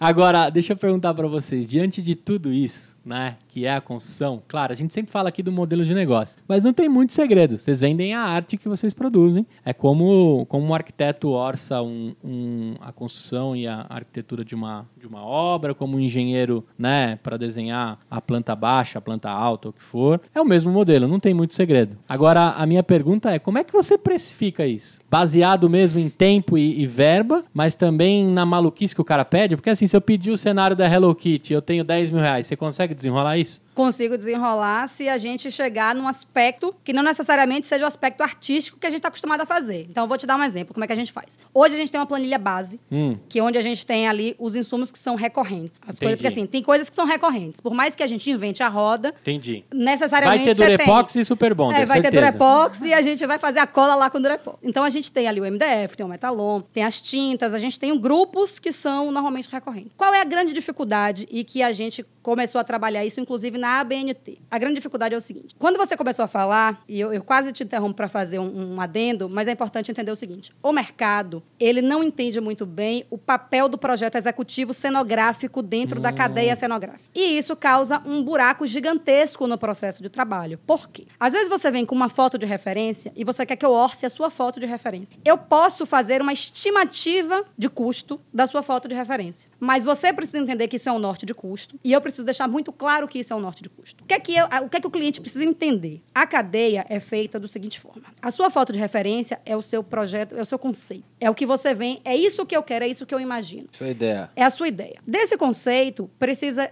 ter um, um anteprojeto temático. Esse anteprojeto temático, ele vai me trazer as cotas básicas, ele vai me trazer o lugar de implantação, ele vai me trazer informações que eu comece a aterrizar aquele projeto. E, normalmente, do pro- anteprojeto, todo mundo já quer o orçamento. De novo, eu não consigo fazer um orçamento. Eu consigo lhe dar uma estimativa de custo, porque eu não tenho um projeto executivo. E aí eu vou lhe dar uma simples pergunta. Você quer o seu tijolinho de lona ou você quer seu tijolinho realista? Você precisa me dizer isso. Quem diz isso é o projeto executivo cenográfico, que é onde o arquiteto cenográfico vai pegar o projeto e ali ele vai explodir para todos os detalhes. Onde vai ser MDF, onde vai ser acrílico, onde é policarbonato, onde é grama sintética, onde é carpete, É onde ali que ele sabe se É, põe ele é o documento, né, que registra, ali, ele documenta exatamente o material que você vai usar, o tamanho daquilo, o tipo do parafuso que você vai usar. Porque quando você tem noção de tamanho e de material, você consegue orçar. Então, né? Eu- é, então, é isso. Quando eu Acho tô na que- fase Acho que não é nem só isso. Por exemplo, se você falar assim, ó, tem transparência, né? Como a gente está aqui. Então eu posso ter aquilo de acrílico, de vidro ou de cristal. Só que o acrílico é um preço, o vidro é outro e o Isso, cristal só é que o outro. projeto executivo vai tirar essa sua dúvida. Exato. Aí é o seguinte, enquanto eu, por isso que eu falo e aí a minha parte dentro da escola de truques, seja falando um pouquinho do que eu faço dentro da escola de truques, é conduzir muito fluxo de comunicação. Tudo dentro da cenografia começa com uma comunicação muito bem estabelecida. Por quê? Se eu não deixo claro para você que de repente o que você tem é exclusivamente um anteprojeto e, portanto, eu só consigo te dar uma estimativa de custo que vai precisar ser alterada para mais ou para menos, a depender das escolhas executivas. Se você não tem essa informação, você trata aquela estimativa de custo que eu lhe mandei como verdade absoluta. E você não pode tratar como verdade absoluta porque nós não temos as informações executivas detalhadas ainda. Então, eu, eu ah, trabalhei nessa norma ABNT, que é da, da 15926, que é dentro do, da norma de parque de diversões, para formalizar esse processo. O processo de trabalho da cenografia estava com um buraco. E aí, se precisou, foi Vários formado. buracos, né? É, foi formado um comitê para trabalhar exclusivamente dentro desse entendimento. Tá, mas qual é o processo? Quem deixa para quem? Quem faz o quê? E aí a gente estabeleceu que do anteprojeto temático existe o projeto executivo temático, que é um step antes da execução. Porque a ansiedade em fazer do anteprojeto para a execução fazia com que, na minha cabeça, era lona. Poxa, mas na sua era MDF pintado. Isso aí é saber no final. Só ia fazer no final. E aí aconteciam os problemas, inclusive de alinhamento de expectativa e realidade. Na sua cabeça você inventou que era uma coisa, na minha cabeça eu inventei que era outra. Queria um o anteprojeto com não deixava os- claro. Queria um trem com todos os super-heróis da Marvel, você me entregou o Carreta Furacão. Eu posso ter te entregado, você estava pensando que ia ser escultura de tudo, eu te entreguei MDF A gente já passou recortada. por um caso assim, contando um caso assim de mercado mesmo. A gente passou por um projeto, é, desenvolvi um projeto de Páscoa. A cliente era uma cliente de marketing, gestora de shopping, e ela queria um projeto de Páscoa para poder colocar mais gente dentro do shopping na época da Páscoa, né? E era aqueles eventos de bilheteria. Você paga pra criança De ficar piscina de lá, bolinha. 15 minutos, 20 minutos, e, até- e o tema era Páscoa. Então tinha cenoura gigante, tinha a casa lá do coelho, toca do coelho, enfim, tinha toda uma cenografia que era para atrair essa galera. Fizemos o projeto. Na fase, a gente, é, no fluxo nosso de trabalho, só fizemos um projeto conceitual, né? Claro que a gente colocou lá aqui imagens meramente ilustrativas. E isso estamos falando de 2015, Isso é tá? Tá. Estamos falando isso de 2015. Mas na falta desse documento, né, de projeto executivo, que ele vai determinar do que você tá. Tá bom, você me cobrou aqui dois mil reais pra me entregar o tijolinho. Mas do que, que é esse tijolinho que, que você tá me entregando? Ele é de plástico, ele é de madeira, ele é de lona? Ela achava que era de MDF e, a aí gente achava que era de lona. Na comunicação, né? Em algum momento na, na comunicação, Comunicação se perdeu total. essa informação da cliente achar que a gente entregar, sei lá. Foi de é, MDF. Ela achou que ia ser madeira. MDF e a gente entregou de lona. Isso. Aí isso acabou gerando um problema financeiro pra gente, que deixou de receber uma parcela do pagamento, isso gerou Inclusive, um a gente ganhou o processo agora. É. Faz Então, mas o, um mês que a gente ganhou esse processo acho- em 2015. O que eu acho interessante é, nessa, nesse caso é que, tipo assim, você tem uma questão aí que, assim, você tem, assim, sendo bem neutro, né? Mesmo estando dentro da Da Vinci e sendo bem neutro, você tem um, um processo de, de, de design que você fala que o projeto é meramente ilustrativo e você concebe de lona e o cliente espera em MDF, que era um cenário que ia revestir um outro cenário antigo. E na, na situação foi falado para cliente, falou, não, tudo bem, beleza. Houve um erro de comunicação e de expectativa, alinhamento expectativa e realidade. Você achava que era uma coisa que, que era outra. Mas vamos colocar assim: você estava revestindo um cenário. Então ela tinha um cenário que o projeto dela revelaria um, um castelo que tinha atrás. Era um cenário que era um. ia se transformar num cenário de floresta. Então você não poderia ver o castelo que tinha atrás, porque era um cenário cobrindo o outro. E nós é, fizemos uma- um, um acabamento de solução para ela, fora do custo, fora do projeto criativo, que não tinha projeto executivo. Fizemos para ela um acabamento para esconder tudo isso atrás. Mesmo assim, a cliente não levou em pra consideração você ver como é sensível esse isso, né? adendo que você Sim, fez. sim. E assim, não estou dizendo que tem certo e errado. Depois de quatro anos, a gente ganhou esse processo. E esse processo, assim, falando assim, Que eles não pagaram, eles- como empreendimento, Uhum. não é bom para o cliente, nem é bom, nem é bom para o fornecedor. Então, assim, a parte jurídica, eu é, nunca trabalhei com jurídico. Quando eu cheguei em São Paulo, eu comecei a entender mais, trabalhar mais com jurídico. E a determinação que se tem do jurídico é que você nunca entre num desgaste jurídico, porque, assim, a justiça brasileira, primeiro que ela demora muito.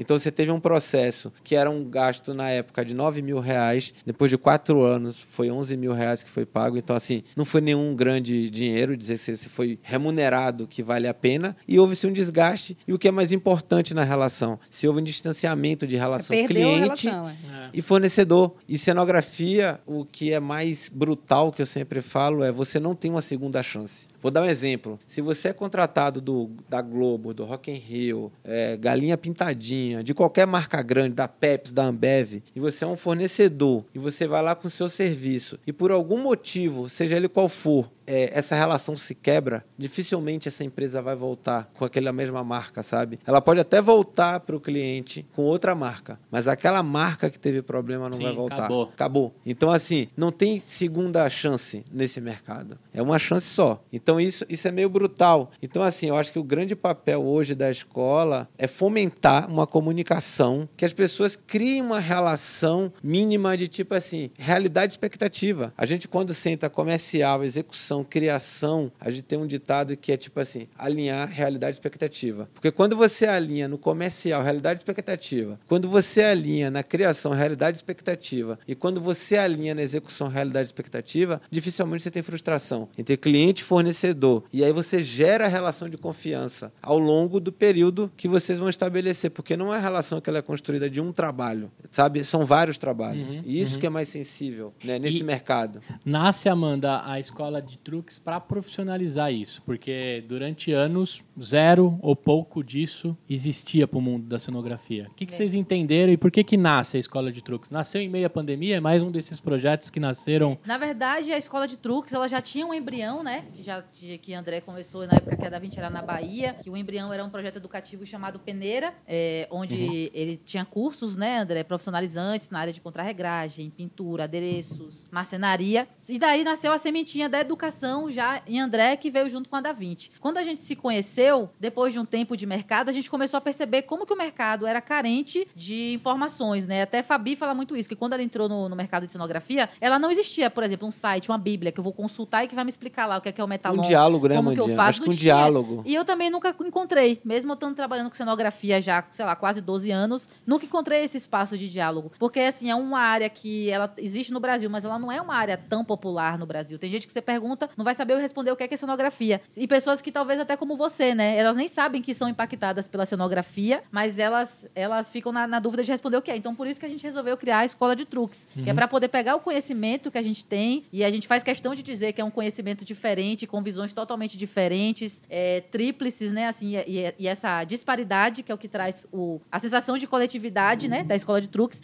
de passar para as pessoas o que é que a gente aprendeu ao longo dessa caminhada, erros e acertos, dicas, como que elas podem entrar nesse mercado de cenografia, porque apesar de tudo a gente é muito apaixonado por cenografia, a gente ama o que a gente faz, entendeu? É uma área que assim tem, a gente sabe que tem muitos talentos no Brasil, inclusive, que deixam de trabalhar com cenografia por não saber como que é, não saber como que entra no Tem a mercado. mínima ideia Tem a que Tem a tá. mínima ideia. ideia de como que entra, como que se recoloca, como que consegue o primeiro projeto. E eu acho que a gente vai conseguir, né, com a escola, ajudar essas pessoas de alguma forma. É, e uma coisa que a gente bate muito na tecla é que a gente não quer ensinar como é que faz a cenografia. A gente bate nessa tecla todo dia. A gente quer, primeiro, de- compartilhar o que, que aconteceu com a gente e a gente quer te ensinar, as pessoas mais a pensar. Cara, abre a mente. O que é que você precisa? O que é que você pode absorver ou entregar a partir da hora que você entrou em contato com a cenografia? Vou dar um exemplo de você. O que é que muda na sua cabeça a partir do momento que você conheceu o que, que a gente faz e o que é a cenografia? Você vai ter uma ideia para fazer alguma coisa aqui, você vai... É, Isso é legal até de curiosidade de saber. né, Nunca depois. mais na minha vida. É que eu acabei de terminar uma reforma da minha casa, né? Mas nunca mais na minha vida eu vou começar procurando no Google um arquiteto. Entende? Até porque eu, eu sinto aquele negócio assim, que eu queria que meu, o quarto do meu filho fosse exclusivo, sabe? Na Mó- cenografia você encontra. Então, móveis planejados eu acho legal, legal, acessível, facilitou bastante até para as pessoas terem móveis e etc. Né? O cara pega quadradinhos, junta vários quadradinhos e Móveis resolve. bacanas, né? Você fala. É, né? móveis bacanas, planejados com preço acessível. Esse empreendedor também tem meu respeito, Sim. né?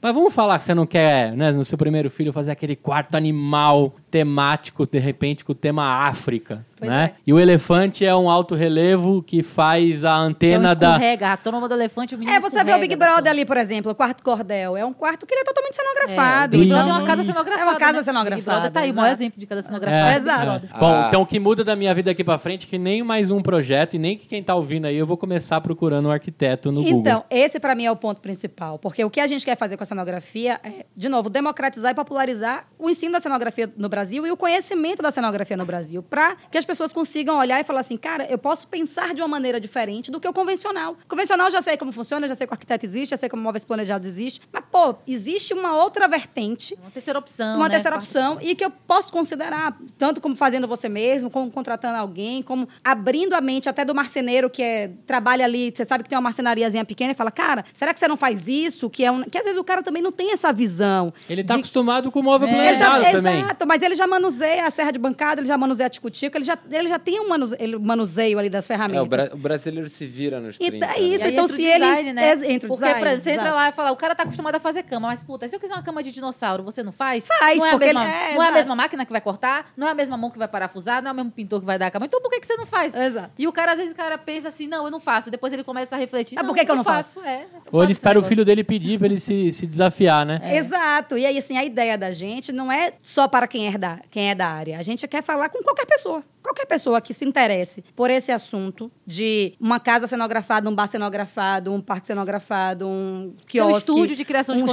pra um- quem tá fazendo Uma lives. tapadeira porque seu filho é TikToker dentro de casa. É qualquer Exato. coisa. Qualquer coisa que envolva um pouco de arte, a cenografia tem o, o dedinho ali.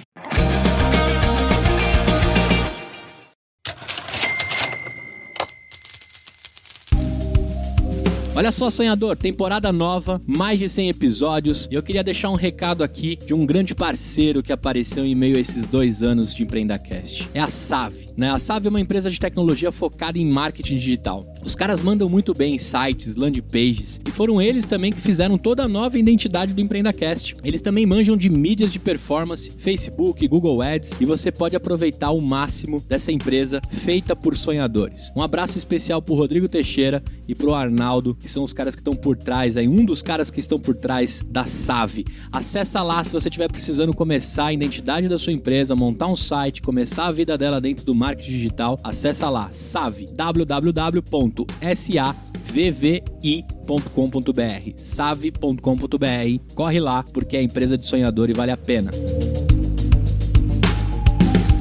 Então, pra galera entender, assim, de duas décadas de uma da 20, de três pessoas que se juntaram, cada um na sua especialidade, a gente conseguiu entender bastante aqui. Nasce a Escola de Truques, que lá você vai encontrar informação, o Cenocast, né? Quem ficou interessadaço aqui, quer saber um pouco mais até sobre o papo que a gente falou, né? é, um pouco de por trás dos eventos, das construções, tem um papo muito legal lá com o Fera, né? É, Marcos Morita, né? Você vai lá e corre lá para dar uma olhadinha. Então, terminando aqui, você quer saber mais sobre esse mundo da cenografia, o Cenocast é parte disso. Porém, se você quer se especializar, mentorias, que mais que tem dentro de escola de escola de truques.com.br, que é o nome desse episódio aqui, né? Escola de Truques. A gente tem a ideia, a gente tá, todos os produtos estão em desenvolvimento. A ideia é a gente lançar nos próximos dias, nos Pô, próximos. a hora que você podia mandar um cheque sem fundo, você não mandou, hein? Mas tudo bem. É, mas eu vou mandar, não se preocupe não que eu vou mandar, que a pandemia acaba tirando a gente um pouco do eixo, aí a gente sai um pouquinho, depois a gente volta, mas estamos no promo. Mas a gente tem mentorias, que a ideia é lançar inicialmente mentorias em grupo. Tá. E a ideia dessa primeira mentoria vão ser cinco dias, uma hora e meia por dia, três dias individuais, dois dias coletivos, eu, André e Amanda, no primeiro, depois um dia só comigo, depois um dia só com a Amanda, um dia só com o André, e a gente encerra nós três de novo para fazer um overview do, da cenografia de uma maneira geral, uma visão bem 360. Depois a ideia é lançar mentorias personalizadas, e aí você que tem uma empreiteira, ou você que está começando, que tem um grupinho aí que está montando uma empresa, a gente tem, vai oferecer esse serviço também. Tem o Cenoclass, que é o nosso curso online, que aí vai ser venda online, que vai ser um curso maior, muitas aulas, são três módulos. A ementa está toda disponível lá no nosso site, que é o www.escoladetruques.com.br. A gente vai ter o curso presencial chamado Cenografia 360 Graus, que gente, ele já está formatado, inicialmente ele ia acontecer em Gramado, mas aí com a pandemia a gente não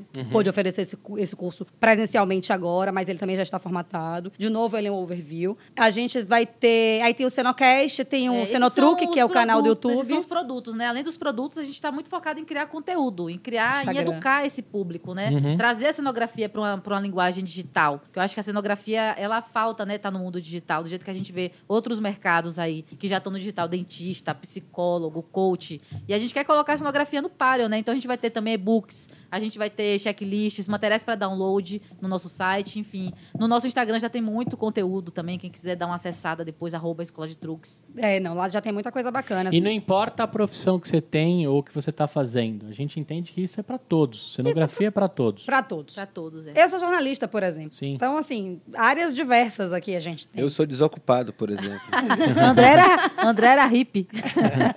André, de fato, ia viver da arte dele, né? Vou vender minhas miçangas. Quem nunca, né? No seu trabalho aí você falou, cara, eu tô louco pra largar tudo e vender minha arte na praia, né? O André começou por aí e virou empreendedor, né? Que não deixa de ser empreendedor virar, vender suas artes querendo- na praia. Eu tô né? querendo voltar pra vender minhas artes na praia. Eu tava refletindo sobre isso antes de ir pra cá. Eu tava pensando assim, nossa, como é esse negócio da visão do artista versus empreendedorismo, né? Porque o artista, acima de tudo, ele também é empreendedor, porque ele tem que vender a ideia dele Sim, pra alguém. sim. Senão ele vai morrer de fome. O tempo todo é um pitch do que você É, tem para oferecer. todo. Porque, assim, na, na verdade, a essência do empreendedor é. Existe só uma profissão, na minha opinião. Sim. Vendedor. Vendedor, Exatamente. exato. E a profissão mais bem remunerada que existe. É isso aí. Então, o empreendedor, ele nada mais é que um vendedor. O artista também. Como é que você me convence que o seu quadro é interessante para eu levar para colocar na minha casa, né? E, e eu acho que você tem que ter o limite também, né? Do que você quer como artista, né? Eu acho que esse, esse mundo da arte é igual ao mundo do futebol. Não adianta que você não vai... Você não vai ter 50 Neymar, sabe? No mundo da arte. É a mesma coisa. Você não vai ter 50 Picasso, entendeu? Muitos vão ser Van Goghs, vão ter sua arte reconhecida depois de morto. Eu acho que muito desse valor é, como o Fabiano já colocou em, outro, em, em outros episódios, é o que você acha que você deve. Assim, qual é o seu valor? Então é importante você estar feliz, é importante você estar fazendo o que você gosta. É, é muito relativo esse ganho, né? Cada um tem o seu parâmetro aí para saber né, o, que, o que lhe cabe. Muito legal. E considere fazer arte de maneira coletiva. É. Eu acho que a cenografia, pra mim, ela me agrega muito nisso, que é uma arte coletiva. Exato. Isso aí. Esquece, às vezes, você às vezes não se sente tão interessado em fazer uma arte sozinho, vai pra cenografia, lá você encontra. E aí, gente, na cenografia é o seguinte: a máxima da cenografia, como do empreendedorismo de uma maneira geral, é que a gente não faz para dar certo, né? A gente faz até dar certo. Então, Sim. o caminho é longo, a estrada é bruta, mas o, o- o-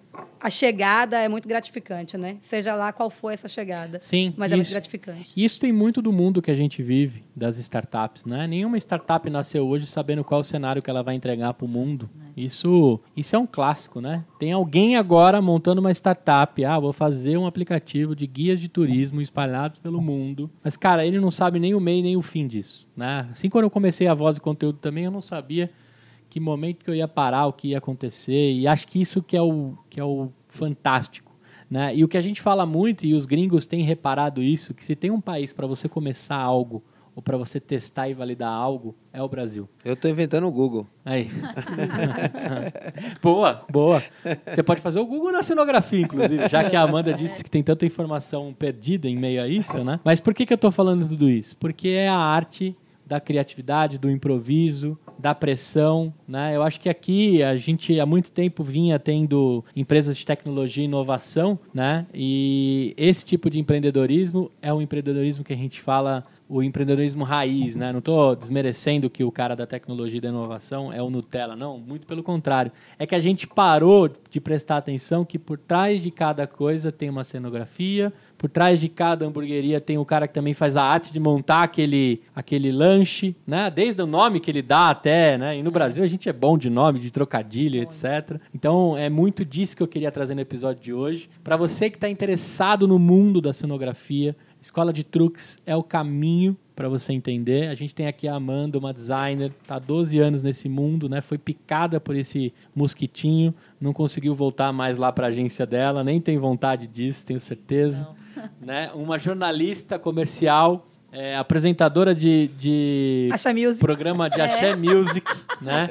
Um hippie, né? Que fazia os seus Rapaz. doentes de Durepox, né? Entregava lá os seus doentes de Durepox. Vamos mudar nossa bio, Fabi. A bio agora vai ser essa que o Gustavo falou aí. É isso aí.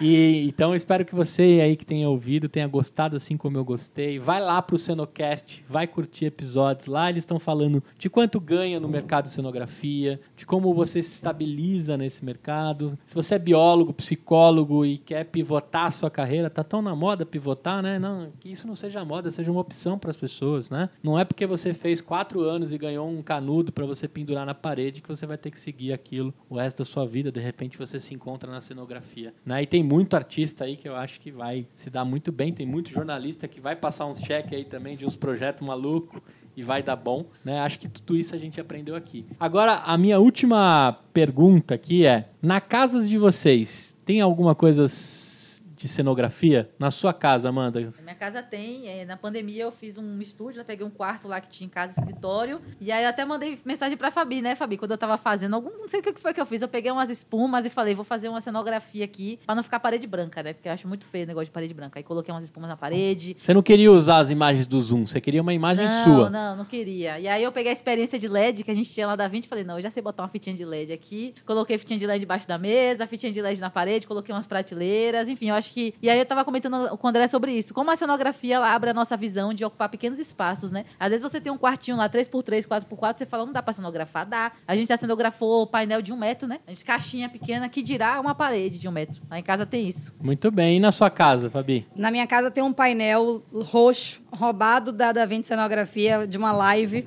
uma live da, da Inversa. Era uma live roxa e eu tenho um projeto paralelo de coragem, chamado Incubadora de Coragem, que é roxo também. E era roxo, mesmo pantone, mesmo tom. Aí eu pedi, gente, me traz esse painel aí, botei ele em pé na minha varanda, colei a borboleta, que é o logo da incubadora lá, e de vez em quando eu gravo uns vídeos lá nesse fundinho. Mas basicamente foi o que eu fiz. Casa de Ferreira, espeto de pau, viu, Gustavo? A Ah, gente... é. Eu não tenho dúvida. Se não fosse esse negócio que já tava lá fazendo fit, eu acho que eu gravaria no fundo branco, minha incubadora. Vou e... salvar no- uma ideia aqui agora, fazer uma série de cenografando nossa, nossas casas aí, ó. Aí, ó, pronto. YouTube. Que aí seria legal, inclusive faça na sua casa, né? É, faça em casa. E aí, e você, é, mágico do, do Andy de Dorepox, o que, que você fez na sua casa, cara? Então, minha casa acho que é toda, né?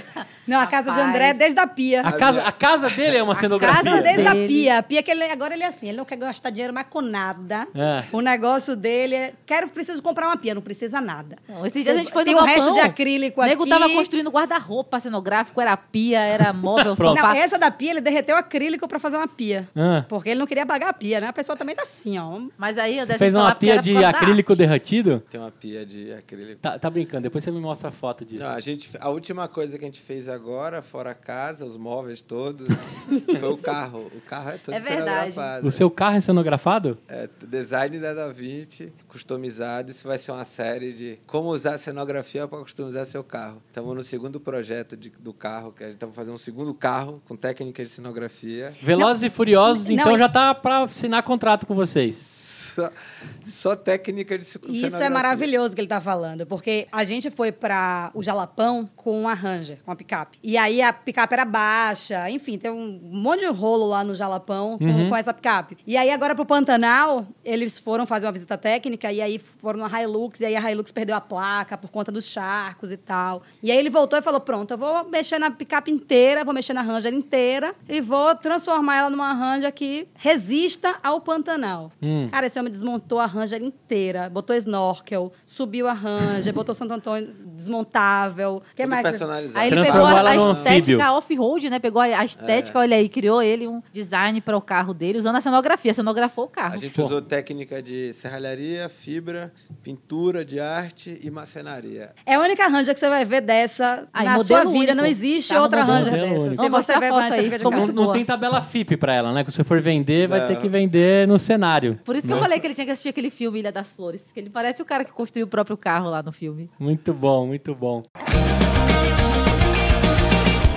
Queria agradecer imensamente por esse papo. Acho que a gente teve aqui uma visão empreendedora por algo que eu nunca imaginei na minha vida que tinha empresas fazendo isso. Né? Comecei dizendo isso para vocês e principalmente como a gente roda, roda, roda e a gente acaba se encontrando com coisas tão parecidas, né? Do improviso, da criatividade, do coletivo, né? Hoje acho que você não constrói mais nada no- se não for no coletivo, na diversidade, né? De pensamento, de sexo, de escolhas. Cara, a diversidade faz construções incríveis. É isso que eu acho que, que transmuta, né? É isso que leva as criações. Adorei, queria saber a rede de vocês aí, qual que é o arroba pra galera procurar. Não vou começar pelo André, vou começar pela Fabi. Arroba Fabi Maimone é a minha pessoal. E o arroba Escola de Truques, que a gente já tinha falado aqui, que é do projeto da escola. E arroba Incubadora de Coragem, que é do meu projeto paralelo sobre coragem, porque precisa ter muita coragem para empreender no Brasil. Isso aí. Então, se você estiver precisando de uma dose extra de coragem, é um trabalho paralelo que eu faço. Queria te agradecer imensamente. Muito sucesso, vida longa pro Empreenda Cast. Bem. voz e conteúdo, pra tudo que você faz. Parabéns. Você é um gigante naquilo que você faz. Que E a gente tá muito feliz de estar aqui. Muito obrigado mesmo, de verdade. O EmpreendaCast foi enriquecido aqui na estreia do estúdio Voz e Conteúdo com vocês, né? A galera não vai conseguir ver vídeo ainda, porém vai ver qualidade de som, algumas fotos, né? Teve o Abner aqui que ajudou com a gente na fotografia, da Sunset Fotografia, né? Ó, ó o merchan, hein? É, nem sou blogueiro e fiz merchan. Amandinha, como é que a galera te encontra? É, é eu, ponto Amanda da Mota, né, no Instagram. É, e na Escola de Truques, né, arroba Escola de Truques. Lá você encontra, acho que o arroba de todo mundo da escola. A gente sempre tá sendo marcado em um post ou outro. Vai ter foto da Ranger lá pra galera ir lá conferir? Vai, vai. A gente já postou alguns stories do processo de criação da Ranja de André. Vamos prometer aqui agora pra galera que tá assistindo que a gente vai fazer uma sequência de fotos da Ranja pra quem gosta de carro. É isso aí. Vamos deixar lá no arroba Escola de Truques também. Muito bem. E as suas redes sociais, André? Como é que a galera te encontra? Minhas redes sociais é escassa. A- galera me encontra na arroba escola de truques. E qual é a outra? Arroba da Vinci Cenografia. Arroba Davi de Cenografia. Que por enquanto só tem hashtag André É. Cruz E o no da Insta. 20, gente, é arroba DA, no 20, né? Cenografia. E vamos postar lá também é, Carro azul. a F75 que a gente tá preparando só com técnica de cenografia. Que legal, que legal, muito Foi esse bom. modelo de carro. É uma Cara, Ford, esse- uma picape Ford F75. Ó, a, a dica é, filmem esse processo todo, pelo amor de Deus, que dá um vídeo no YouTube com milhões de visualizações o processo de criação de uma F. Tá precisando melhorar essa É, tem que melhorar porque... Olha lá, Ah, é, aí, chama o Abner pra fazer a captação lá. Porque, cara, imagina um vídeo desse. Tem, esses dias eu me peguei, gente, 4 horas da manhã, vendo um cara fazendo uma piscina no meio da selva. Eu? Vocês já viram? Cara, eu sou viciada nisso. Eu Eu, fico tava até três perdido. da manhã assistindo esse negócio. Eu da tava- Tailândia, né? Da Tailândia, e os caras com barro ali e tal, e pá, e ele começou a pintar com a é própria minha planta. cara, isso é minha Velho, cara. eu gosto tanto que eu sou viciada em largados e pelados, É, né? E é. aí, meu sonho é construir um abrigo desse. Eu fico vendo. Cara, eu não gosto quando tem piscina. Eu já acho que vamos- piscina é muito gourmet. Eu gosto quando tem só. Vamos montar um desse. Por isso que eu quero aí, ó. Que a gente pega aí uma chácara, um É. terreno pra fazer um. Não, e, e vou falar pra vocês, se alguém se identificou com isso, cara, eu já perdi noites de sono e acordei atrasado pra reunião porque eu tava vendo os caras montar piscina dentro da selva. Prato de barro, é tem uma doideira. E eu acho que isso, isso a galera gosta demais, cara, porque é sobre arte, é sobre improviso, sobre criatividade, coletivo, tem tudo isso num vídeo desse. Tem vários, várias mensagens por trás. Bom, acessa lá, escoladetruques.com.br, com certeza você vai se apaixonar pelo, pelo cenário de cenografia. Cenocast também produzido pela Voz Conteúdo, com muito carinho aqui por eles. Eles estão trazendo uma linguagem muito gostosa, o que é o mundo da sonografia. A gente se vê na próxima segunda-feira e a cada job Um novo truque. um novo truque. Então eu vou deixar vocês três falarem esse ao mesmo tempo para ficar bem sincronizado. Vamos lá, no 3, 2, 1. A cada job um novo truque. Muito bem, até a próxima. Tchau! Ei, olha só, presta atenção. Você ficou até o fim do episódio e nem percebeu, né? O tempo voou. Eu quero te fazer um convite. Se você estiver me ouvindo ainda, você pode apoiar o nosso projeto www.empreendacast.com.br barra apoio. Lá você consegue contribuir com o valor que você quiser e todo o dinheiro é pra gente comprar mais equipamento, pagar o nosso estagiário o Luquinhas que cuida das postagens e deixar cada vez mais forte a nossa comunidade. Então se de alguma forma a gente entrega um conteúdo bacana pra você, eu te faço um convite. Apoie o nosso projeto, participe de grupos de mentoria exclusivo e de alguma forma a gente vai tentar também na sua jornada te entregar conteúdo diferenciado e bastante desconto aí da nossa rede de parceiros. www.empreendacast.com.br barra apoio.